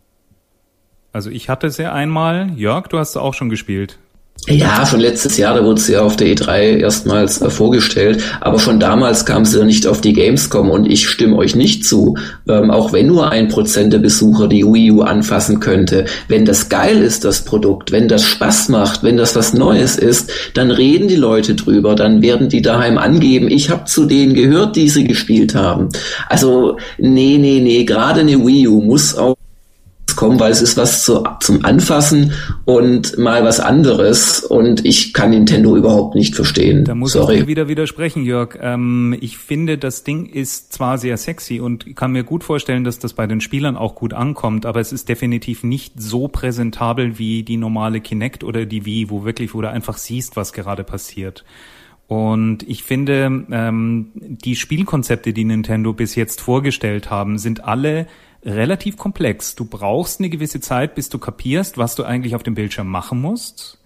Und für Leute, die drumherum stehen, erschließt sich das nicht sofort. Also insofern kann ich Nintendo einen Ticken nachvollziehen. Ich finde es aber trotzdem super schade, dass sie ähm, da nicht die Chutzpe haben, das einfach durchzuziehen und zu sagen, wir machen das, weil ich habe echt die Befürchtung, dass die Konsolen per se jetzt so einen, einen leichten, ja, ähm, in Richtung Auslaufmodell tendieren. Wie gesagt, ich äh, kann sein, dass ich mich da irre, aber durch die Verfügbarkeit von den Smartphones und die Tablets, das kann schon gerade bei den bei den Casual Gamern äh, es tut nicht gut, wenn sich die Branche da einfach rauszieht und sagt, nee, wir müssen uns nicht zu präsentieren, unsere Produkte werden im Weihnachtsgeschäft schon irgendwie überzeugen. Also deshalb finde ich schade, dass sie nicht auf der Messe sind. Also ich glaube, eine Generation kriegen wir auf jeden Fall noch. Ja? Also ich meine, ich gucke jetzt auch nicht rein in die Branche, aber das, äh, ich glaube, dass Nintendo, äh, da, da, Entschuldigung, bei Nintendo wissen wir es ja längst, dass bei äh, dass Sony und äh, Microsoft äh, auch da bist du jetzt wieder von einer Antwort ausgenommen, Boris. Äh, ja, an neuen Konsolen arbeiten ist, glaube ich, also nun wirklich mehr als ein offenes Geheimnis. Und die werden auch auf den Markt kommen. Also ich glaube, bei Sony ist es sogar so, das ist äh, existenziell für diesen Konzern inzwischen. Ja? Wenn die nicht jetzt nochmal ein erfolgreiches, einzigartiges Produkt bringen, dann wird es irgendwann verdammt eng. Das ist ja desaströs, was die, was in den althergebrachten Produktsparten, mit denen die bisher so ihr Geld verdient haben, gerade passiert. Für die ist die nächste äh, PlayStation überlebenswichtig. Die Frage ist nur, sie also vielleicht bricht sie ihnen auch das Genick. Man wird sehen. Ja, aber umgekehrt. Ja. Also da haben wir noch ein News-Thema tatsächlich, wenn wir jetzt gerade auf das Sony-Thema kommen, nämlich die Geschichte, dass Sony äh, mal eben so äh, Gaikai gekauft hat, äh, den Cloud Gaming Service. Interessant, der, ja. Was der bedeutet das für die nächste PlayStation, ne? Äh, genau, weil, ähm, um es nochmal kurz für all die Hörer, die es nicht ganz mitverfolgt haben, das ist ein Service, der gerade in den USA inzwischen recht gut funktioniert. Äh, Cloud Gaming bedeutet, das Spiel läuft auf einem, auf einem sogenannten Server, aber es sind die klassischen PC-Spiele, die wir kennen, die laufen halt auf dem PC und man selber kriegt auf seinen eigenen PC oder Gerät quasi das Video übertragen und die äh, die äh, Tastatur und Mausbefehle werden rübergeschickt. Äh, sogenanntes Cloud Gaming. Das Spiel läuft also gar nicht auf dem eigenen Rechner. Der ist sozusagen nur ein Terminal und äh, gibt das wieder da, ähm, äh, was da läuft. Äh, das funktioniert inzwischen technisch sehr gut und Gaikai hat äh, ein interessantes Geschäftsmodell draus gemacht, in dem sie Spiele Demos anbieten. Das heißt, man kann gerade bei vielen amerikanischen Webseiten wie zum Beispiel der großen Supermarktkette Walmart, wenn man wissen will, dieses neue Call of Duty, taugt das eigentlich was? Kann man direkt im Webbrowser anfangen, dieses Spiel zu spielen? Die Grafik ist nicht perfekt und die ist eine leichte Spielverzögerung drin, aber ich kann mir tatsächlich einen Eindruck machen, ohne irgendwas installieren müssen und so weiter. Und Sony hat diesen Laden, diesen Cloud Gaming Laden gerade komplett mit Mann und Maus gekauft. Äh, gegründet wurde die Nummer übrigens von äh, David Perry, der ähm, mit diversen Sega-Spielen damals. Ja, von Jim, MDK. Und, und so. äh, sorry, genau. ich glaube, der hat das nicht gegründet. Ich glaube, der hat sich da irgendwie auch früh eingekauft. Das waren irgendwelche anderen, die, glaube ich, die Technik schon entwickelt hatten und dann hat sich da der Perry vorne dran gesetzt sozusagen, aber war sicherlich hauptverantwortlich dafür, dass es jetzt was geworden ist und ich glaube, Sony hat richtig viel Geld gezahlt, irgendwie so 450 Millionen Dollar oder so. Ähm, das ist schon auch recht heftig für, für eine Sony Corporation. Ich glaube übrigens, dass, also ich finde das auch ein wahnsinnig interessantes Thema. Der, interessant ist ja erstens, der, der, der erste Streaming, äh, Game-Streaming-Dienst sozusagen, der, das ging schon vor zwei Jahren, glaube ich, los, oder sogar drei, der da in aller Munde war, war On Live, den gibt's auch immer noch. Ne? Und Gaikai ist jetzt sozusagen, was so den, die Öffentlichkeitswirksamkeit angeht, so ein bisschen an äh, an online vorbeigezogen, war jetzt ja auch bei der bei der E3 offensichtlich sehr präsent und man konnte da äh, Crisis 3, glaube ich, auch anspielen, wenn ich mich nicht täusche. Wer weiß nicht, hat es einer von euch ausprobiert? In LA? Nein. Nee. Ähm, keiner war dieses Jahr auf der E3. Also keiner, keiner war da. Äh, die, äh, was, was ich aber glaube, ist tatsächlich, dass das da, für Sony, das hat weniger mit der Konsole zu tun, ist allerdings wirklich nur geraten, ja, sondern das hat äh, zu tun mit Smart TVs. Äh, ich habe auch äh, äh, gerüchteweise gehört, und ich möchte damit nicht zitiert werden, dass auch Samsung für Gaikai geboten hat. Ja? Und die stellen nun keine Spielkonsolen her und wissen, meines Wissens planen sie auch keine. Aber die sind natürlich im Moment, Sony und Samsung sind die gigantischen Konkurrenten ne, mit so ein paar anderen Playern wie Philips Sharp und so weiter in diesem, in diesem äh, extrem margenknappen äh, LCD- und LED-Fernsehermarkt. Und die glauben im Moment alle, dass sie demnächst die digitalen Verteilungsplattformen sein werden, die bislang eben eine Xbox oder eine Playstation oder irgendeine Set-Top-Box äh, oder ein Apple TV war. Und da ist es natürlich ein unglaublicher USP, wenn du sagen kannst, du kannst bei uns auf deinem Fernseher, wenn du diesen Controller dazu kaufst oder wir dir dein Paket anbieten mit einem Controller, der genauso aussieht wie dein alter Konsolencontroller, auf deinem Fernseher, ohne dass du irgendwas sonst machst, außer ein LAN-Kabel hinten reinzustecken, ähm, neueste äh, PC-Spiele äh, spielen. Das ist ein Riesenargument ja. und ich glaube, das wird, das wird die, die Verwendung sein, die Sony als erstes für Gaikai findet. Wenn, wenn nicht sogar der Plan noch weitergeht, weil äh, Sony äh, sagte schon seit langem, ja, die, die, die Plattform soll nicht das Wichtige sein, sondern der Content. Es wäre natürlich für Sony, aber auch äh, Microsoft, Nintendo, wäre natürlich das, das, das Nonplusultra, wenn die nächste Hardware-Generation letzten Endes nur eine Decoder-Karte für so einen Fernseher ist. Sie haben keine Kosten mehr, sie finanzieren nicht jahrelang äh, äh die, die Hardware-Basis, die sie erstmal installieren müssen müssen, sondern sie streamen dir einfach wunderschöne äh, Spiele auf den Bildschirm. Aber so ganz kann ich es dann doch nicht glauben, weil ich weiß nicht, wie es euch geht. Ich, ich, ich werde dann immer wieder mit der, mit der Realität konfrontiert, was so Internet und so weiter anbelangt. Da hustet das Internet, da klappt's mal gar nicht, da klappt mein WLAN nicht und ähm, in solchen Momenten wird's doch dann schlagartig sehr unattraktiv mit so einer reinen Internetlösung. Und wer schon mal versucht hat, seinen Sony-Fernseher, weil das gibt's ja schon, dass man da Filme streamen kann und so weiter oder, oder downloaden kann, ähm, schon mal per WLAN anzuschließen. Das ist alles gar nicht so einfach. Da geht dann nur ein WLAN-Stick, weil die anderen äh, verhindert werden und so ein WLAN-Kabel quer durchs Wohnzimmer, wie sie auch nicht hier liegen. Also ich glaube schon, dass das der Traum wäre von den Leuten, aber ob das jetzt so kommen wird, ist die andere Frage. Ja, aber die, aber die TV-Generation, über die wir gerade spekulieren, die hat WLAN eingebaut dann. Da gehe ich jetzt mal davon aus. Da, da müssen keine Sticks mehr eingesteckt werden. Und ich glaube, dass sowas eher ein Feature ist, das angenommen wird als der verzweifelte Versuch, man erinnert sich vielleicht noch, der verzweifelte Versuch der TV-Gerätehersteller, den Leuten 3D schmackhaft zu machen. Das hat, es ist jetzt geschichtlich, glaube ich, auch ad acta gelegt, dass das äh, ah, irgendwie nee, keinen wirklich gibt. Also es Nein? verkaufen sich immer noch 25 Prozent aller neu verkauften Fernseher haben ein 3D-Feature. Also sie wollen ja, wobei alle es gibt ja auch haben. gar keine anderen. Aber es gibt ja gar, also wenn du einen High-End-Fernseher jetzt kaufen willst, dann ist Richtig, es immer ein 3D-Fernseher. Ist klar. Der, das ist, ist ja so eine Zwangsverpflichtung im Grunde genau, inzwischen. Genau, es gibt Und deswegen glaube ich so ein so ein, so ein, so ein Spiele-Streaming-Service eingebaut, Feature. Ich glaube, dass das doch eher, eher genutzt wird, dann, wenn es dann mal alles läuft und ja, wie gesagt, die Internetverbindung stabil ist. Aber, aber es ist spannend. Ich meine, äh, in gewisser Weise ist dann so ein Fernseher eine Spieleplattform, ohne dass du irgendwas anstöpselst. Wir haben äh, die, die ganzen Diskussionen immer, immer noch ne, mit, mit Tablets und Smartphones. Jetzt zum Beispiel ist jetzt ein 200 Dollar Google Android Tablet, auf dem viele Spiele laufen, 7-Inch-Screen, ist das nicht eigentlich auch ein Spielsystem? Inwieweit ist das jetzt groß anders als ein Nintendo DS? Äh, Im weitesten Sinne ist es schon hochspannend, wie sich das gerade so alles aufbereitet vorbereitet auf die abartigsten, äh, exotischsten Systeme. Ähm, zumindest wenn man das äh, vor zehn Jahren so gesehen hätte, da hätte man sich da schon am Hinterkopf gekratzt nach dem Motto, also ich finde oh, jetzt nicht übergespürt.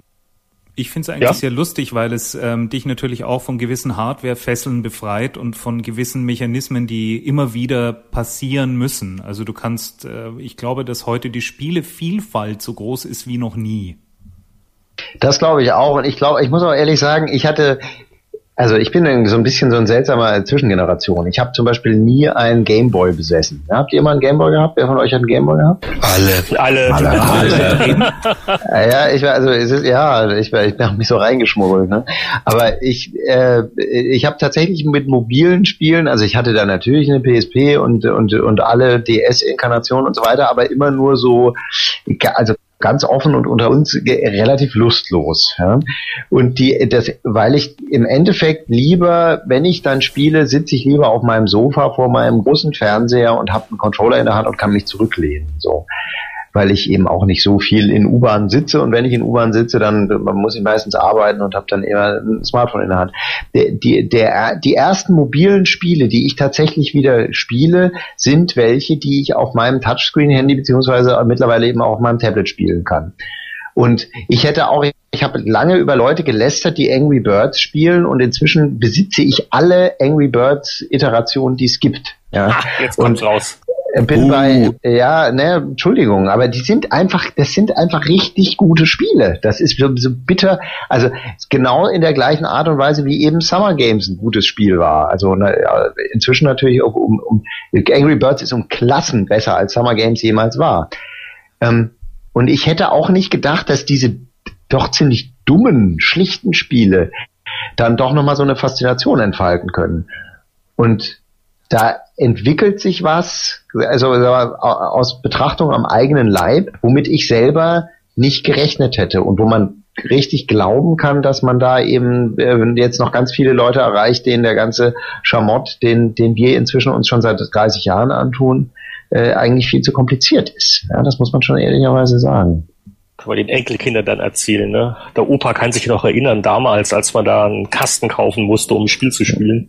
Ja, genau. Wir haben damals noch Bücher gehabt, in denen stand drin, wie man das Spiel spielt. Könnt ihr euch das vorstellen? Was ist denn ein Buch, Opa?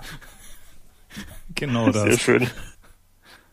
Apropos Opa, ähm, wir sind jetzt sehr inspiriert ins Plaudern gekommen. Ich weiß nicht, wollen wir 30 Jahre Pitfall überhaupt noch versuchen oder schieben wir das auf den nächsten Podcast? Also ich bin immer bei dem, ich kann sagen, bei mir geht's ganz kurz, ich bin immer bei dem zweiten Bildschirm irgendwie schon abgekippt. Hat's jemand etwa durchgespielt? Ich habe das vorhin ja auch schon gesagt. Ich habe also, ich habe zwei Erinnerungen an Pitfall, aber nur extrem kurze. Und das liegt wahrscheinlich daran, dass ich irgendwie äh, das einfach nicht konnte. Ja? Also, also irgendjemand hier muss doch ein Pitfall-Champion sein. Also das kann ich, doch gar nicht ich, sein.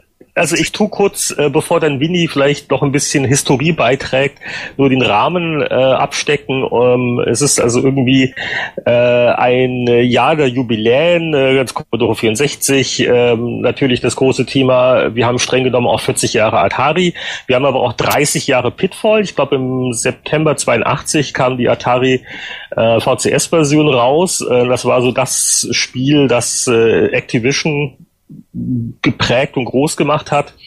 Und ähm, ist jetzt deswegen wieder ein Thema, weil äh, Activision hat ein neues Mobilspielestudio in Leeds in England aufgemacht und äh, da gab es so ein bisschen Gerüchte nach dem Motto, was machen die denn wohl? Sicher irgendwas mit Call of Duty, geht ja immer gut, aber nein, das erste Projekt von denen soll ein neues Pitfall-Spiel sein. Natürlich jetzt alle Pitfall-Spiele, die im Laufe der Jahre kamen, ähm, waren eigentlich dann nie mehr so richtig gut und äh, also alle Versuche, das zu modernisieren, sind gescheitert. Ähm, aber das Original, also wer alt genug ist und das mal auf dem VCS gesehen hatte, also ich kann mich noch gut erinnern, als ich das erste Mal Pitfall gesehen habe, das war schon sehr beeindruckend und hatte, ähm, ich will jetzt nicht sagen Open World Flair gehabt, aber es wirkte halt viel offener und weniger linear als ähm, andere Spiele der Zeit, die Vielzahl der Bildschirme, die da zusammengesetzt wurden und dass man auch unten rumgehen konnte, war schon sehr faszinierend und ähm, von daher hat er schon seinen Platz in der Geschichte verdient. Ich, da darf aber gerne auch Winnie vielleicht noch den historischen Abriss beisteuern. Nein, ist das schon ganz gut gemacht. Äh, war halt ein, ein wirklich gutes Jump'n'Run. Also ich kann mich noch sehr gut an das Spiel erinnern, war aber nie ein Fan davon und es war knifflig. Äh, der zweite Teil war noch sehr gut, ähm, auch technisch sehr, sehr anspruchsvoll, ging in alle Richtungen, also ging auch nach oben und unten, war ein sehr komplexes Labyrinth, Jump'n'Run. Und ich selbst auf, das letzte, das ich gespielt habe, war glaube ich Mitte der 90er Jahre die Mega Drive Super NES Neuauflage. Das war dann halt alles ein bisschen schöner gezeichnet, aber auch noch klassisches, klassisches Hüpfspiel. Richtig groß war die Marke danach niemals mehr. Sie war Anfang der 80er Jahre groß Datei VCS-Zeiten und danach wurde sie so mitgeschleppt von Activision. Aber ähm, Pitfall hat nie mehr was gerissen, wenn ich mich richtig erinnere. Wenn ich dann noch was gerade, Entschuldige, ja, red mal aus. Alter. Nee, wenn ich da was, was einfügen darf, auch auf die Gefahren, dass ich jetzt wieder wie der, wie der ewige Meckerer hier klinge. Aber der Gag, warum Pitfall halt äh, einem so in Erinnerung weiß, es war damals, als es rauskam, eines der besten VCS-Spiele, weil es in der Hardware ungewöhnliche Sachen machte. Das Pitfall-Modul war ja das erste, das irgendwie äh, zusätzliche, also Pitfall 2 insbesondere zusätzliche Pitfall 2, genau, richtig. Und, und, und aber auch das mit, mit Bank-Switching arbeitete, damit der David Crane auf einmal mehr Speicherplatz hatte. Doppelt so viel, ja. Und, und es ist halt so, äh, das war damals das technisch beste Spiel auf dem Atari VCS, weil es halt in der Grafik äh, wieder alles schlug, was damals da war und weil er da mehr machen konnte und mehr Sachen auf dem Bildschirm darstellen konnte und so. Und das ist halt wieder so ein typisches Beispiel. Wenn du dann sowas, was damals über Technik funktioniert hast, heute in die heutige Zeit holst äh, und du hast aber diesen Technikbonus nicht mehr, weil du eben nichts machen kannst, was vorher noch kein Mensch gemacht hat, dann tust du dich halt schwer. Genau, äh, genauso wie man sozusagen eben das nächste Call of Duty, das nur deswegen noch toller ist als das vorangegangene, weil die, die Framerate noch höher ist oder noch mehr äh, Pixel pro Quadratmillimeter oder so. Ähm, das juckt dann in 20 Jahren auch mehr. Ja? Also ich glaube, dass man in 20 Jahren zwischen Call of Duty 17 und Call of Duty 18 ähm, eher nicht mehr so stark differenzieren wird, ja, wie das heute zum Teil getan wird. Mir ist gerade noch was anderes aufgefallen. Ich glaube, ähm, und deshalb ist mir wirklich in diesem Moment gerade erst klar geworden, ich glaube, ich habe einen, in Wahrheit einen Pitfall-Klon bis zur Besessenheit gespielt. Wer von euch kennt Talisman? Nein. Upsala. Keiner. System? Welche Das gab's nicht. C64. Es gibt zwei, äh, Talisman 1 und 2 sind zwei C64 Labyrinthe. Ähm, die so ein bisschen, naja, so irgendwie so irgendwo zwischen Pitfall und Mission Impossible, wenn man so will. Man, man, es ist so ein Side-Scrolling-Labyrinth und man muss irgendwie Seile hochklettern und auch schwingen und es gibt auch irgendwelche Monster, über die man drüber schwingen muss und äh, Gegenstände einsammeln und ich weiß das deshalb, ich hatte das tats tatsächlich total vergessen und habe aber ähm, vor ein, zwei Jahren von einem guten Freund von mir, Jan Schmidt, der heute am Hans-Bredow-Institut für Medienforschung in Hamburg arbeitet, ähm, was bekommen, was ich ihm damals äh, vermacht hatte, nämlich eine auf äh, sechs bis acht zusammengeklebten DIN A4 Kästchen Papier mit Bleistift aufgezeichnete Karte des kompletten Talisman 1 Labyrinths. Und ich hatte das total vergessen, dass ich die damals gemacht habe. Also ich muss wirklich besessen sein, gewesen sein von diesem Ding. Ähm, hat also wirklich war völlig aus meinem Bewusstsein verschwunden, aber ich habe das echt durchgespielt und das war wahrscheinlich eigentlich nichts anderes als ein ziemlich ärmlicher, aber offensichtlich sehr suchterregender Pitfall-Klon. Also das ich- war Ich gucke mir gerade auf YouTube ein äh, Talisman 2 Video an. Habe ich noch nie gesehen. Hero of Golden, of the Golden Talisman, ist es das?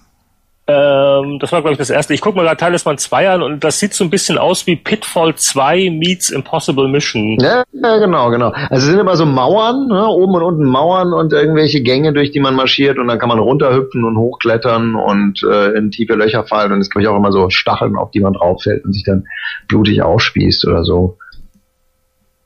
Ist lustig, ne? Das kannte damals auch keine Sau. Ich, hatte, ich weiß natürlich auch nicht mehr, wo ich das her hatte, wie, wie immer. Und ich hatte auch immer das Gefühl, ich bin der einzige Mensch auf der ganzen Welt, der dieses Spiel spielt. Deswegen habe ich wahrscheinlich diese Karte gemalt, so aus Verzweiflung, also, um da endlich wieder rauszukommen. Ja, Kartenmalen, Kartenmalen war ja extrem wichtig. Du hast ja kein Rollenspiel irgendwie geschafft, du hast kein, kein Adventure eigentlich geschafft, ohne eine Karten zu malen. Das ist ja heute komplett weg. Äh, Was war das erste Spiel mit Automap? Äh, Seven Cities of Gold, oder? Naja, da war die Map ja eigentlich das Spiel, also die, das, das Spiel entdecken. Also ich Ja. würde das nicht zählen. Bart's Tale, zwei oder drei? Ja, nee, nee, nee, nee, die hat noch keine Automap. Drei hatte, glaube ich, eine Automap. Also zwei auf keinen Fall, eins auch nicht. Ich glaube, drei hatte eine Automap ohne Gewehr. Hm. Wir sind schon verwöhntes Pack geworden, oder? In der Tat. Es gab doch neulich, wie hieß denn das, dieses, äh, es gab doch neulich so einen Open-World-Shooter, der als so wahnsinnig schwer gilt und der eben keine, keine Automap hat. Äh, da hat irgendwie eine ganzes, äh, ganze äh, Serie von Artikeln über schwere Spiele ausgelöst in allen möglichen äh, intellektuellen Spielezeitschriften und, und auch Websites. Da fällt mir jetzt gar nicht ein, wie der heißt. Es, mit Sicherheit kann ein Hörer nachher in den Kommentaren. Wir, wir, wir können es nicht zeigen, weil ich weiß nicht, was du meinst oder ich stehe auf dem Schlauch. Ja, aber, äh, aber in Zeiten, wo jedes Auto Navigationssystem eingebaut hat, ist, glaube ich, auch der Drang zu sagen, ich lerne jetzt mal die hohe Kunst der Kartografie gewaltig gesunken. Ja, auf der anderen Seite ist natürlich sozusagen, ich werfe dich in eine Weltspieler und jetzt sieh mal, wie du zurechtkommst, ist natürlich schon ungleich brutaler, wenn man sagt, ich werfe dich in die Welt und jetzt nimm mal einen Stift in die Hand, du Pfeife. Aber es ist, wir sind heute einfach nicht mehr so hart wie früher. So, wollen wir noch relativ zügig die aktuellen Spiele machen, noch schnell was blättern? Weil ich glaube, wir müssen so ein bisschen auf die Uhr gucken. Also bei den aktuellen Spielen hätte ich eine wunderbare Fortsetzung von Talisman im Prinzip anzubieten. Ähm, sagt euch äh, Spelunky etwas? Da gab es auch ein C64-Spiel, das hieß. Ja, das war ein bisschen anders. Das hieß äh, Spelunke. Ja, das genau, war, richtig. Das war auch so ähnlich, also ein bisschen Pitfall, ein bisschen vielleicht auch Talisman, letzteres kenne ich halt nicht. Ähm, und das Spelunky sieht so ein bisschen aus wie Spelunker. Und auch Spelunker war ziemlich hart. Das war eines der Spiele, wo man wirklich viel Frusttoleranz haben musste. Ja, Aber schwer. Ist äh, eigentlich äh, noch tausendmal schwerer. Das ist nämlich in Wahrheit ein verkappter Hack-Clone, der es nur darauf auslegt, äh, dich zu töten. Und du hast wie bei Hack auch nur ein Leben.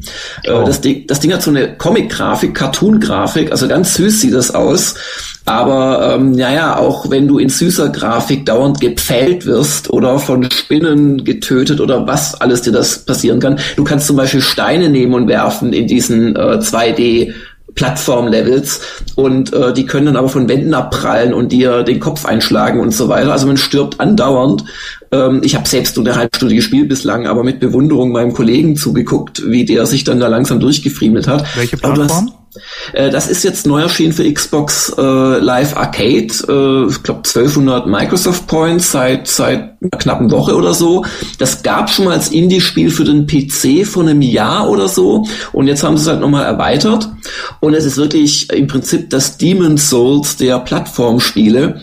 Und ähm, also wer wer so richtig frustriert äh, werden möchte, aber auf eine Art, die einen nicht loslässt und wo man dann, ah, das schaffe ich doch, sagt und wo man sich über sich selbst ärgert, ähm, der, der soll es sich erstmal anschauen. Es ist wirklich eins der, der härtesten Spiele der, der letzten Zeit, obwohl es so süß aussieht. Und das Fiese ist halt, wenn du es, ähnlich wie bei Demon's Souls es wohl ist, wenn du es, wenn perfekt spielst, dann kommst du durch. Und wenn du es halt nicht perfekt spielst oder unkonzentriert bist, äh, dann, dann stirbst du ein ums andere Mal. Also das ist, das ist oldschooliger als die Oldschool jemals war. Es hat auch so einen gewissen Oldschool-Charme von der Optik her, schaue ich mir gerade an. Sieht so so ein bisschen wie 16-Bit-Grafik in HD, so, ne? So. Ja, ja, es wird auch sehr groß dargestellt, also man kann da echt äh, auch von einem kleinen Monitor ein paar Meter wegrücken, aber das alles täuscht halt wirklich, weil unter der Oberfläche sitzen sadistische Designer, die dich wirklich ja, an den Rand der Verzweiflung bringen wollen und es auch schaffen. Der nächste? Also ich habe so gut wie gar nichts gespielt die letzten Wochen, äh, muss ich zu meiner Schande gestehen. Äh, ich bin, äh, ähm, ich habe mal wieder PopCap Geld gegeben für eine neue Version von Zuma, die rausgekommen ist. ähm, also wie oft ich in meinem Leben schon Bejeweled und Zuma gekauft habe, ist glaube ich auch schon mehrfach im, im Thema in diesem Podcast gewesen. Und das war's dann auch. Aber ich habe im Sommer wieder ein bisschen Zeit, dann werde ich ein bisschen was spielen. Ich habe was getan, was ich eigentlich nicht hätte tun sollen. Ich war in Hamburg bei einem guten Bekannten und der hatte seine Playstation an und hat mir Magic the Gathering 2013 gezeigt, weil das ganz frisch rauskam. Und ich hatte nie gedacht, dass mich das interessieren könnte. Ich muss gestehen, ich bin noch nicht hundertprozentig sicher, ob es mich wirklich anfixt, aber es ist ein sehr cleveres und sehr intelligentes Kartenspiel, Taktikspiel, wo man doch eine ganze Menge irgendwie nachgrübeln und denken muss. Natürlich auch Glück, weil eben Karten. Ähm, ganz charmant aufgemacht und es spielt sich sehr gut entweder auf äh, Xbox, da habe ich es mir geholt, und auch auf iPad. Dann ähm, hatte ich dieses Mal, wie gesagt, schon The Walking Dead gespielt, wobei ich da noch eine Sache erwähnen möchte, die ich sehr clever finde. Ähm, was mir fürchterlich auf den Sack geht momentan ist, dass ich nicht so wahnsinnig viel Zeit habe, weil irgendwie da ein Artikel für die Chip, dort für heute.de was schreiben, dann da ein bisschen was tun, dort. Du kommst eigentlich kaum noch dazu, wirklich ein Spiel ganz, ganz lange und ausführlich zu spielen. Und da fand ich bei The Walking Dead es gut, dass du eigentlich nur drei, vier, fünf Stunden immer so kleine Häppchen kriegst und danach bist du schon komplett angefixt und schaust schon wieder in den Kalender, wann die nächste Episode kommt. Also wie gesagt, Walking Dead, das Adventure fand ich schön, hat mir Spaß gemacht. Und dann habe ich noch Max Payne 3 durchgespielt und da, Christian, wir hatten kurz in der Vorbesprechung ja schon mal irgendwie gesagt, da ging's uns beiden so ein bisschen, hm. Also ich. Ja. Ja, sag, sag du erstmal, bevor ich hier anfange. Also ich fand, was mir gut gefallen hat, war die Präsentation. Das ist sehr schön gemacht. Auch diese lakonischen Kommentare sind toll. Eine Zeit lang. Nach 30, nach 30 Minuten kriegst du irgendwann mal ähm, einen Föhn. Und du hast so das Gefühl, als hätten die Programmierer jetzt so eine, ein Pflichtenheft, in dem steht drin, strecke das Spielprinzip von Max Payne 3 mit neuer Grafik auf möglichst 30 Stunden Spielzeit, weil ansonsten sagen alle, äh, ist das kurz. Und du bist nur noch am Ballern und es ist extrem repetitiv und das ist das, was ich finde, was bei den Shootern einfach falsch ist. Das Setting war schön, die Grafik ist gut gemacht und wie gesagt, mir hat, ich fand das Wackeln nicht so schlimm, Heinrich. Das, das guckt sich irgendwann mal weg, so nach der Stunde 10, 12. Aber es ist extrem repetitiv und ähm, irgendwann mal wird's langweilig. Also das Ende ist dann schon nochmal ganz spannend, das ist ganz schön gemacht. Der Bossfight ist auch nicht zu hart, aber doch ein bisschen was geboten. Aber es ist over the top, einfach zu lang. Also ich bin immer noch nicht fertig äh, und ich habe, ich beiß natürlich die Zähne zusammen und ich werde es natürlich auch durchspielen, aber es kommt mir eben, und das ist ja wirklich ein schlechtes Zeichen, eben so ein bisschen vor wie Arbeit, ja, weil wie, wie du sagst, es ist dieses, äh, äh, unglaublich repetitiv. Es ist ja auch nicht einfach, ja. Also wenn man jetzt nicht irgendwie auf Easy spielen will und irgendwie der, der, das Fadenkreuz macht alles von alleine, ähm, dann ist es, kann es durchaus sein, dass man irgendwie so einen Speicherpunkt dann vier oder fünfmal ansteuert und dann nochmal fünf Minuten lang durch genau die gleiche Truppe von Leuten marschiert, die aus genau den gleichen Löchern kommen und denen man dann mal in genau der gleichen Weise in den Kopf schießt, vielleicht dann mal mit einer anderen Knarre, damit die, damit es nicht ganz so langweilig wird. Und äh, für mich war wirklich der, der, der Knackpunkt das Achievement namens Bloodbath, wo einem dazu gratuliert wird, dass man jetzt 1000 Gegner niedergemetzelt hat. Ich habe äh, heute lustigerweise mich mit meinen Kollegen darüber unterhalten und der, äh, jemand hat dann gegoogelt, wie viele äh, Leute bei verschiedenen Rambo-Filmen umgebracht werden. Da gibt es eine sen sensationelle Infografik zu dem Thema mit ähm, wo äh, Details aufgeschlüsselt werden wie äh, Enemies killed with shirt on und Enemies killed with shirt off und so weiter. Es ist so im ersten Rambo-Film wird gibt einen Toten. Das hätte ich jetzt nicht mehr gemusst. Ähm, Im zweiten gibt's irgendwie so, also bringt Rambo selbst irgendwie so äh, ein paar mehr um und im in dem vierten, in dem der Death Toll insgesamt am höchsten ist, da sind es irgendwie ab dem ersten Toten 3,6 pro Minute. 3,6 Leichen pro Minute, aber er selbst, Rambo selbst, bringt auch in diesem neuesten Film in anderthalb Stunden 83 Leute um. Ja, 83 Leute sozusagen kann ein äh, gestandener, gereifter, äh, gründlich vernarbter Superheld innerhalb von anderthalb Stunden umbringen. Ja? Aber Max Payne bringt halt 83 Leute um in den ersten, in der ersten Viertelstunde. Und danach geht's dann so weiter. Also es ist im Grunde, es treibt einen wirklich zum Wahnsinn, weil man ist, man ist ein Fabrikarbeiter, der irgendwie Leuten mit einem äh, Vorschlaghammer auf den Kopf hauen muss am Fließband. Und das ist auf die Dauer einfach quälend. Und es hat, es kollidiert in meinen Augen auch mit dieser Noir-Erzählung und mit diesen Off-Texten und die schlecht gelaunten und ja, und ich, ah, na, natürlich war ich wieder betrunken, was hätte ich auch sonst tun sollen? Und dann geht er wieder los und bringt irgendwie nochmal innerhalb von 20 Minuten 150 Leute um. Was, das ist einfach nicht mehr das passt nicht zusammen. Ja, es ist, aber ich finde, es wirkt eigentlich an.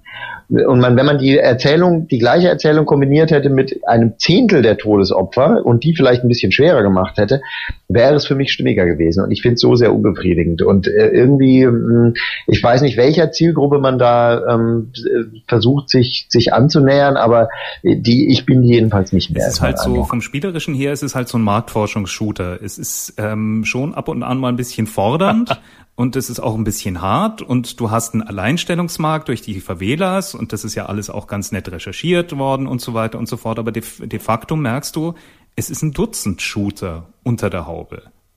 Richtig, genau. Es sieht toll aus, ja. Und es ist, also der Witz ist, wenn man die Cutscenes und die Off-Texte und die Optik eben kombiniert mit, mit einem drastisch reduzierten Gameplay, das mehr Spannung übrigens existiert ja auch praktisch gar nicht. Ja? Das war in den früheren Max Paynes noch anders. Da war es noch manchmal so, dass man in so einen Raum reinkam und echt so ein bisschen Angst hatte, wo kommt jetzt der Erste raus. Aber das ist da gar nicht so, sondern man marschiert halt rein und wartet, dass der Erste schießt und dann fängt man halt selber an zu schießen. Also es ist nur so Spannung im Sinne von äh, spannender Film pa passiert eigentlich gar nicht. Also oder vielleicht mache ich es falsch, aber ich mein Eindruck ist, äh, äh, es geht, die Spannung besteht darin sozusagen äh, Reflexe, Bullet Time perfekt beherrschen, also Sport im Grunde, ja? Kampfsport. Sehr schön. Bist du dazu gekommen, Winnie? irgendwas anderes zu spielen? iOS, äh, Android oder so? Gibt's irgendwas, was du auf dem Weg zum Arbeit, zur Arbeit daddelst?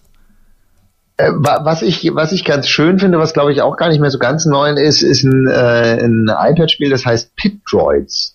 Das ist äh, bizarrerweise eine Star Wars Lizenz, was ich nie gedacht hätte, dass für sowas mal eine hergegeben wird. Kennt das einer von euch? Nee. Das ist so ein ganz ja kenne ich. Äh, so ein simpler Puzzler eigentlich, wo man also äh, das im Grunde ist auch, das ist völlig hirnrissig, dass es eine Star Wars Lizenz ist. Es sind irgendwelche Roboter, die kommen aus einem Loch im Boden und äh, die müssen in ein anderes Loch im Boden hinein und sie, wie die Lemminge laufen sie eigentlich aus, wenn man sie nicht umlenkt. Und man kann sie umlenken mit äh, weißen Pfeilen, die lenken alle Roboter um und es gibt Roboter in verschiedenen Farben. Und es gibt Pfeile, die lenken nur die gelben Roboter um und nur die grünen Roboter um und nur die blauen Roboter um. Und manchmal müssen die blauen in die blauen Löcher und die grünen in die grünen Löcher und die gelben in die gelben Löcher. Und sie dürfen sich dabei nicht in die Quere kommen. Also es ist im Prinzip Lemminge 3D ähm, mit äh, nur Richtungsänderungen und so ein paar Zusatzgimmicks wie Schlössern und Umfärbemechanismen und so, die man dann noch einbauen kann ein sehr schmucker, stuckliger Puzzler, den man, äh, den man dazwischen ganz gemütlich spielen kann, weil man jederzeit auf Pause drücken und in aller Ruhe überlegen kann. Macht mir richtig Spaß. Habe ich immer noch nicht aufgehört. Spiele ich jetzt schon seit vielen Wochen. Um kurz Hintergrund zu geben, ähm, das war ein Spiel von äh, Lucasfilm Learning. Das waren die, äh, die, die quasi die Kollegen von den Lucasfilm Games, die sollten so Educational Sachen machen. Und das war so diese Geschichte, wo sie so ein bisschen Programmier, Logikgrundlagen für Kinder beibringen sollten. Und das erschien gleichzeitig mit äh, äh Episode 1 Dunkle Bedrohung. Da gab es da den, den, den, den Racer und das Nintendo 64 Spiel und so weiter. Und es gab eben auch die Pit Droids. Das ist das Setting, das da ist. Und das ist tatsächlich eine echte Lucas-Geschichte die so äh, im eben im Bildungssegment eingesetzt werden sollte. Und jetzt vor einem halben Jahr oder sowas für iOS dann nochmal rausgekommen. Schon gekauft. Äh, Winnie? Ah, nur, nur altes Zeug gespielt, eigentlich nichts nix Besonderes. Ich bin nicht so bescheiden. Ja komm, so, so ein, ein, einen Titel kannst du uns noch nennen, auch wenn er älter ist. Nee, ich habe schon ein paar alte Sachen gespielt auf der Playstation. Ähm, ein altes Kochspiel zum Beispiel, Ore Noriori, ein altes Tanzspiel von Enix, aber eigentlich nichts, was man jetzt hier aus, ausbreiten müsste. Naja, es ist, es ist der Spieleveteranen-Podcast. Also wenn du sagst, ein altes Tanzspiel von, von wem auch immer, das ist ja dann schon mal interessant. Würde mich jetzt genau auch spontan war. interessieren, ja. gesagt. Was für ein altes Tanzspiel denn? Und mit Matte oder mit Controller? Oder nee, noch mit Controller. Es war zwar eine Zeit, wo es schon beides gab auf der Playstation, aber Enix hat zwei, zwei Tanzspiele gemacht, die hießen äh, Buster Move in Japan, Buster Groove dann glaube ich im Westen. Und die waren eigentlich ganz witzig ähm, von der Spielmechanik und auch von der Musik. Da sollte man die japanischen Fassungen spielen, weil es lustiger J-Pop ist. Also die äh, US-Fassungen sind zwar schön äh, lokalisiert, das ist auch ordentliche Popmusik, aber ich habe sie gespielt wieder, weil es einfach richtig japanische Hitparadenmusik ist, die du hörst. Dazu nette Animationen und die Spielmechanik war, war wirklich gut. Also ein bisschen Parappa the Rapper mäßig, nicht ganz so esoterisch. Ähm, genau. War Buster Move nicht tatsächlich eigentlich der, der Urknall dieses ganzen Genres und gab es das nicht auch als Arcade-Automat, das, das weißt du doch. Nein, nein, das war, das war Beatmania. Konami hat, die, hat ja die ganzen Tanzspiele erfunden und da gab es auch zu der Zeit, als die Playstation kam, schon ähm, mehrere Serien in den Spielhallen, die dann ja auch auf die Konsolen kamen. Enix war eher ein, ähm, ein, ein Sonderling eigentlich in dem ganzen Genre, weil die ja Rollenspiele gemacht haben. Also Buster Move, Buster Groove waren Enix-Spiele, auch nicht zu wechseln mit den Buster Move ähm, Geschicklichkeitsspielen. Die gab es ja auch noch, deshalb ist es auch ein bisschen kompliziert darüber zu sprechen, weil in, in, im Westen ist Buster Move eher eine Geschicklichkeitsspieleserie äh, und in Japan eben ein Tanzspiel. Vielleicht und Enix, Enix hat eben keine anderen Tanzspiele gemacht. Genau, also der, der Hintergrund, ich glaube, also Enix ist die Firma Enix, die jetzt in Square. Enix drin ist und etwas bekannter durch die Dragon Quest Reihe. Genau, damals war die auch hauptsächlich damit bekannt, haben aber in Japan natürlich, das war ja eine Firma, die eigentlich im Westen nie existiert, das ist ja sehr wichtig. Die Final Fantasy Spiele kamen ja irgendwann im Westen, die Dragon Quests nicht. Also Enix ist schon eine etwas äh, verstecktere Firma immer gewesen, weil die keine westlichen Niederlassungen hatten. In Amerika haben sie mal ein paar Dragon Quests gebracht, aber hier in Europa waren die wirklich unbekannt. Und die Insider, die sie gekannt haben, dann wegen den Rollenspielen natürlich. Ähm, und Tanzspiele und Actionspiele allgemein von Enix waren schon, schon ziemlich rar. Wobei eben die Tanzspiele im Westen kamen mit westlicher Musik, aber ich würde dazu raten, wenn man sowas zockt, dann schon japanisch, weil es, die Musik gehört ja auch dazu. Und es ist schon sehr, sehr bunt und sehr, sehr süß und, und, und poppig alles. Wollen wir dann noch im Heftchen blättern? Äh, halt, ich habe schon auch oh, noch ein paar Sachen gespielt. Sorry. Du, du, du, du, du hast schon einen gehabt. Ich, ich habe ja, noch gar eins, nichts gehabt. Eins ist kein. Ja, ein. Also ich habe ein paar Sachen gespielt, äh, die meisten ganz schön und eins okay, absolute kurz, Katastrophe. Kurz, kurz, kurz, kurz Orga. Dann äh, machen wir doch das jetzt gemütlich zu Ende, aber wir blättern nicht im Heft. Jo. Ja, ich melde mich jetzt noch kurz zu Wort mit den Dingen, die ich so zuletzt gespielt habe. Das war so alles Mögliche, so einiges freiwillig, einiges weniger freiwillig. Ähm, was ich mir freiwillig geholt habe und was ich bisher nur angespielt habe, was aber sehr witzig aussieht, ist Penny Arcade Adventure Precipice Pies of Darkness 3, hoffentlich alles richtig ausgesprochen. Ähm, das ist ein äh, 5 Dollar kostet bei uns auf Steam äh, PC-Rollenspiel äh, von einem Team, dessen Namen ich glaube ich wieder vergessen habe. Wie heißen die Jungs? Äh, äh Ziboid, Ziboid mit Y. Äh, und äh, die machen ähm, so Rollenspiele im 16-Bit-Konsolen Retro-Flair. Äh, von der Bedienung her durchaus halbwegs modern, aber so der Grafikstil ist wunderbar retro und das Ganze hat auch einen ganz guten Humor. Also das möchte ich mir auf jeden Fall noch ein bisschen ähm, in Ruhe angucken. Und äh, außerdem versuche ich mir eine Meinung zu The Secret World zu bilden. Das ist das neue MMO von Funcom, wo ich den Anfang ziemlich furchtbar fand wie man auf Gamers Global, glaube ich, auch dann ähm, in einem Stunde der Kritiker-Video sehen kann. Und da bin ich jetzt doch ein paar Stunden weiter und äh, ich verstehe langsam, warum das Spiel sowohl harsche Kritiker als auch glühende Fans hat. Das ist also wirklich also ziemlich das ungewöhnlichste MMO, das ich in den letzten Jahren gespielt habe. Äh, einige Sachen sind ungeschickt gelöst, aber es hat schon eine gewisse Faszination, was die Story angeht und auch spielerisch machen sie mal was anderes. Also während Star Wars The Old Republic äh, das World of Warcraft Playbook abgeschrieben und halt ein bisschen verbessert hat, äh, gibt's halt hier ganz ungewöhnliche Quest-Typen, wo man auch einfach mal nur Puzzles löst oder äh, die Spielwelt genau erforschen muss, ähm, hat ein interessantes Horror-Setting und wie gesagt, ich, ich weiß noch nicht genau, was ich davon halten soll. Das ist ein Work in Progress. Wann, wann, ähm, wann kommt denn dein Test? Das klingt alles sehr spannend. Wenn ich mir die Meinung gebildet habe. Ach, das nächstes also, Jahr, okay. Ja, auch, auch also, okay. Also äh, zu dem Zeitpunkt, wo dieser Podcast erscheint, mit ein bisschen Glück kann man auf Gamers Global dann nachlesen, was ich davon halte. Aber ein wirklich komisches Spiel in vielerlei Hinsicht. Ähm, übrigens auch, auch mein Tipp, wenn ihr wirklich mal was Ungewöhnliches sucht für, für Spiegel Online, setz mal da deine, deine Jungs mal auf The Secret World an. Es ist wirklich ähm, außergewöhnlich. Okay, ist notiert, ob, Secret ob World. gut oder schlecht. ja, kann ja auch mal was schlecht sein. Das ist ja ein, ein schöner Verriss, liest sich im Zweifelsfall unterhaltsamer als ein, äh, ein Lob. Aber auf, auf jeden Fall, also nicht, nicht nach den ersten ein, zwei Stunden aufgeben, noch ein bisschen durchhalten und dann machen ein paar Sachen mehr Sinn. Ja, wie gesagt, das habe ich ja gesagt, ist eh Grundprinzip. Also durchspielen oder, oder gar nicht oder drüber genau. schreiben, wir haben es nur eine Stunde lang ausprobiert. Hm?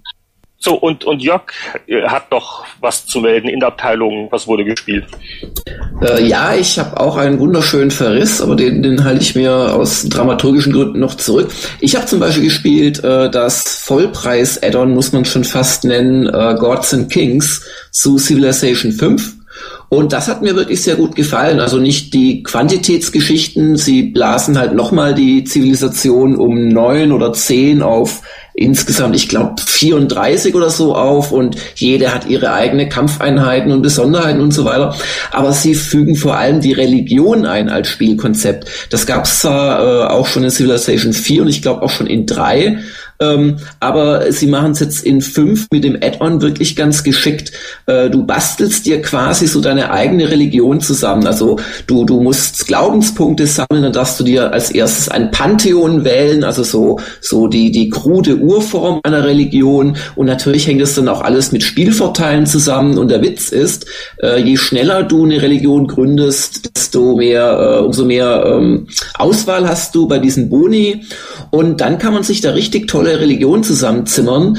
Äh, ist auch alles politisch korrekt, wird alles schön beschrieben, Judentum, Christentum, Islam. Man kann auch den Davidstern nehmen und das dann äh, Gott Kaisertum nennen. Also da sind sie ganz äh, flexibel. Und das hat mir doch schon sehr gut gefallen. Und ein kleines Detail äh, finde ich auch ganz spitze. Und zwar äh, gibt es im Zuge des neuen Spionagesystems die Möglichkeit, dass ein Agent von dir sozusagen ähm, in der Hauptstadt eines anderen Volkes äh, ähm, Gerüchte mitbekommt. Und zwar erlaubte das so ein bisschen Einblicke in das, was die KI vorhat, dieses, also die, dieses Landes, dieser Nation. Und du erfährst dann zum Beispiel, dass die Türken äh, planen, äh, ihren Nachbarn Indien äh, anzugreifen. Und damit kannst du dann wieder hausieren gehen und zum Inder gehen und sagen, hallo, äh, das habe ich erfahren. Oder du planst quasi damit, ah, der wird bald in einen großen Krieg verwickelt, dann mache ich mich mal bereit, um ihn in den Rücken zu fallen. Und das finde ich eine schöne Sache, die ich so oft noch nicht erlebt habe in äh, Computerstrategiespielen. Na gut, über Spec Ops The Line haben wir schon lange geredet. Äh, Quantum Conundrum habe ich noch gespielt. Da gibt's auch eine Stunde der Kritiker mit Heinrich. Ähm, das ist so ein Portal-Verschnitt äh, von einer der Portal-Erfinderinnen, nämlich von der Kim Swift. Ähm, das auch sehr schön gemacht ist, allerdings äh, ja fehlt da irgendwie GLaDOS und Co. Also es kommt jetzt nicht an diese wirklich unglaublich äh, aberwitzige Welt aus, aus Portal 2 ran. Aber wer so 3D-Denkspiele mag, wo auch eine gute Portion Geschicklichkeit dabei ist, dem sei das Quantum Conundrum wirklich empfohlen.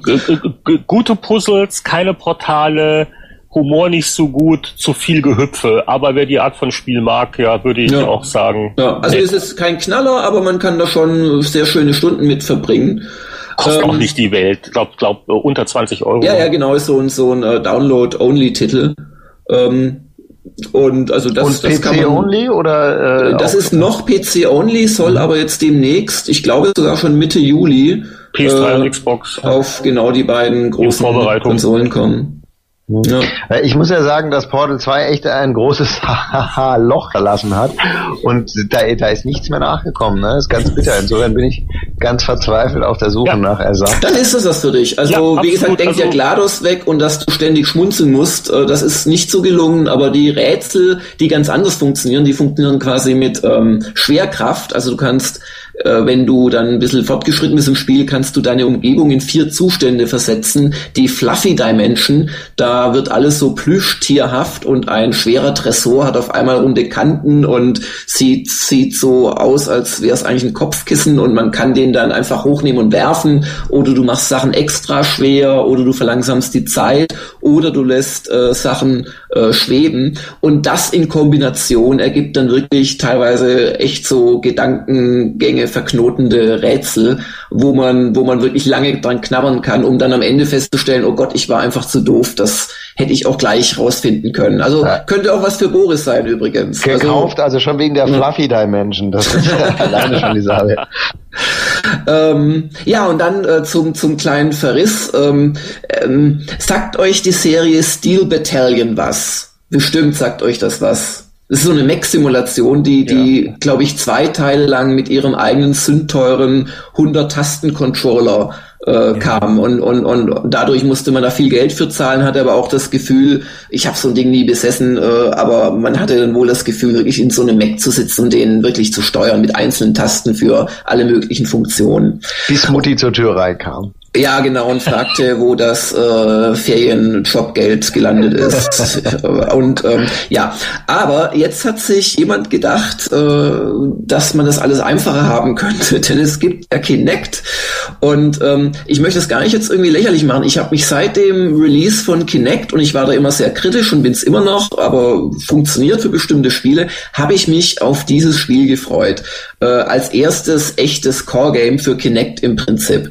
Äh, und man muss sagen, äh, Steel Battalion Heavy Armor heißt das Teil. Es, es, es ist nicht so, dass es nicht versucht hätten. Also es also steckt da wirklich ein Konzept dahinter. Ähm, man macht zum einen immer noch mit dem Gamepad so typische Dinge wie äh, diesen Mac bewegen oder schießen und solche Geschichten, aber nahezu alles andere macht man wirklich äh, mit mit Gebärden. Also man man man sitzt quasi im Cockpit drin, links sitzt der linke äh, Ladeschütze, rechts der rechte Ladeschütze und die drehen auch mal durch, dann muss man ihnen Kinnhaken versetzen und so weiter.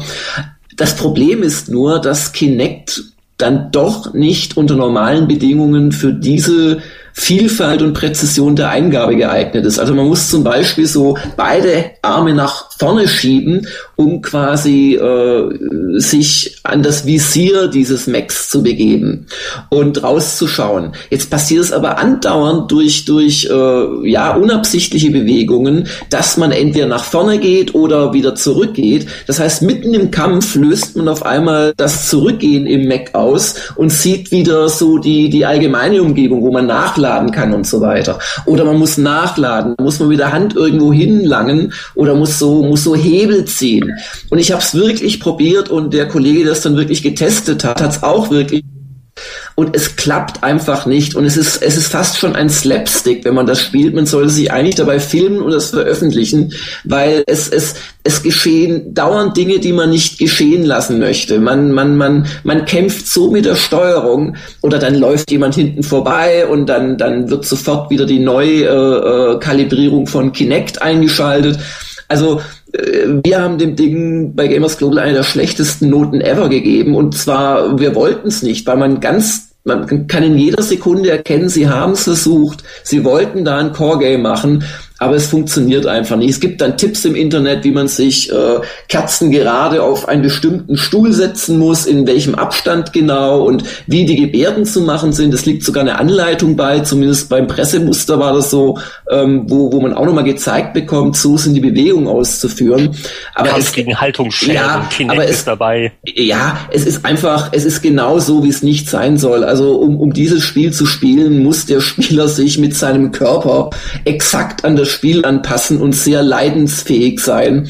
Und das ist nicht die Zukunft. Also für mich ist, ist, ist Heavy Armor Steel Battalion der, der endgültige Beweis, dass Kinect zwar sicherlich äh, seine Vorzüge hat im Bereich Tanzspiele und, und anderen Geschichten, auch Partyspiele, ganz fantastisch, aber mich hat hiermit der Glauben verlassen, dass ich jemals noch ein echtes Kinect spiele und nicht nur diese, wie heißt Boris, Enhanced by Kinect, verbessert durch Kinect, wo man sich dann mal umdrehen kann im, im, in, in Forza oder, oder wo man, wo man bei, bei Skyrim den, die Konsole anschreien kann, um so einen Drachenschrei auszulösen. Das ist alles schön und gut, wer es will, aber dass ein echtes Core-Game mit Kinect funktioniert, das glaube ich seit Steel Battalion Heavy Armor einfach nicht mehr. Ja, nicht nur der Glaube hat uns verlassen, auch die Sendezeit. Und das bedeutet leider, dass wir auf das sicher auch von unserem Stargast sehnlich erwartete Heftblättern verzichten müssen. Ich hoffe, das gibt jetzt keine Tränen. Oh. Wir, wir machen das jetzt einfach so. Ich, also ich, mir hat das jetzt einen solchen Spaß gemacht. Ich könnte mich jetzt auch noch drei Stunden weiter mit euch unterhalten. Wir machen das einfach irgendwann nochmal und dann blättern wir ganz wild in irgendwelchen alten. Aber hoppla, äh, wir, wir, wir können auch mal in einer 20 Jahre alten Spiegelausgabe blättern, aber das wird da habe ich nichts mit zu tun. Da habe ich gar nichts mit zu tun. in deiner Dissertation. Dabei viel Vergnügen. Ja, auf jeden Fall nochmal herzlichen Dank. Also das war total super heute und die Runde war doch spürbar belebt in vielerlei Hinsicht. Also wir freuen uns schon aufs nächste Mal mit Chris. Jederzeit. Und wenn jetzt nicht irgendjemand noch was sagen möchte, dann erkläre ich den heutigen Spielveteranen-Podcast für beendet. Auch Schönen 42 Abend geht zu Ende.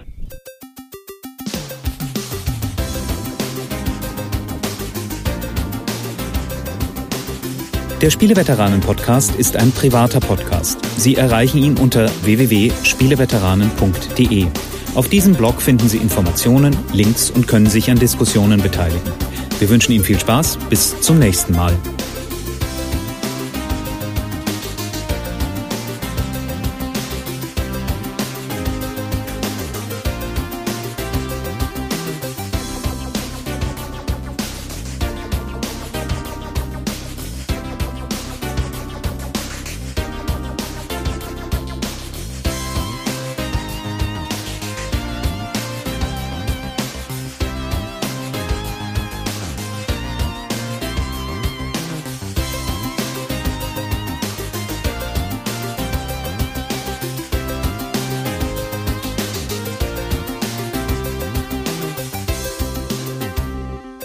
Schalten Sie auch das nächste Mal wieder ein, wenn Sie Jörg Langer sagen hören wollen. Aber ein Endgag gibt ja, schon noch, oder, Heinrich? leider noch ein Endgag.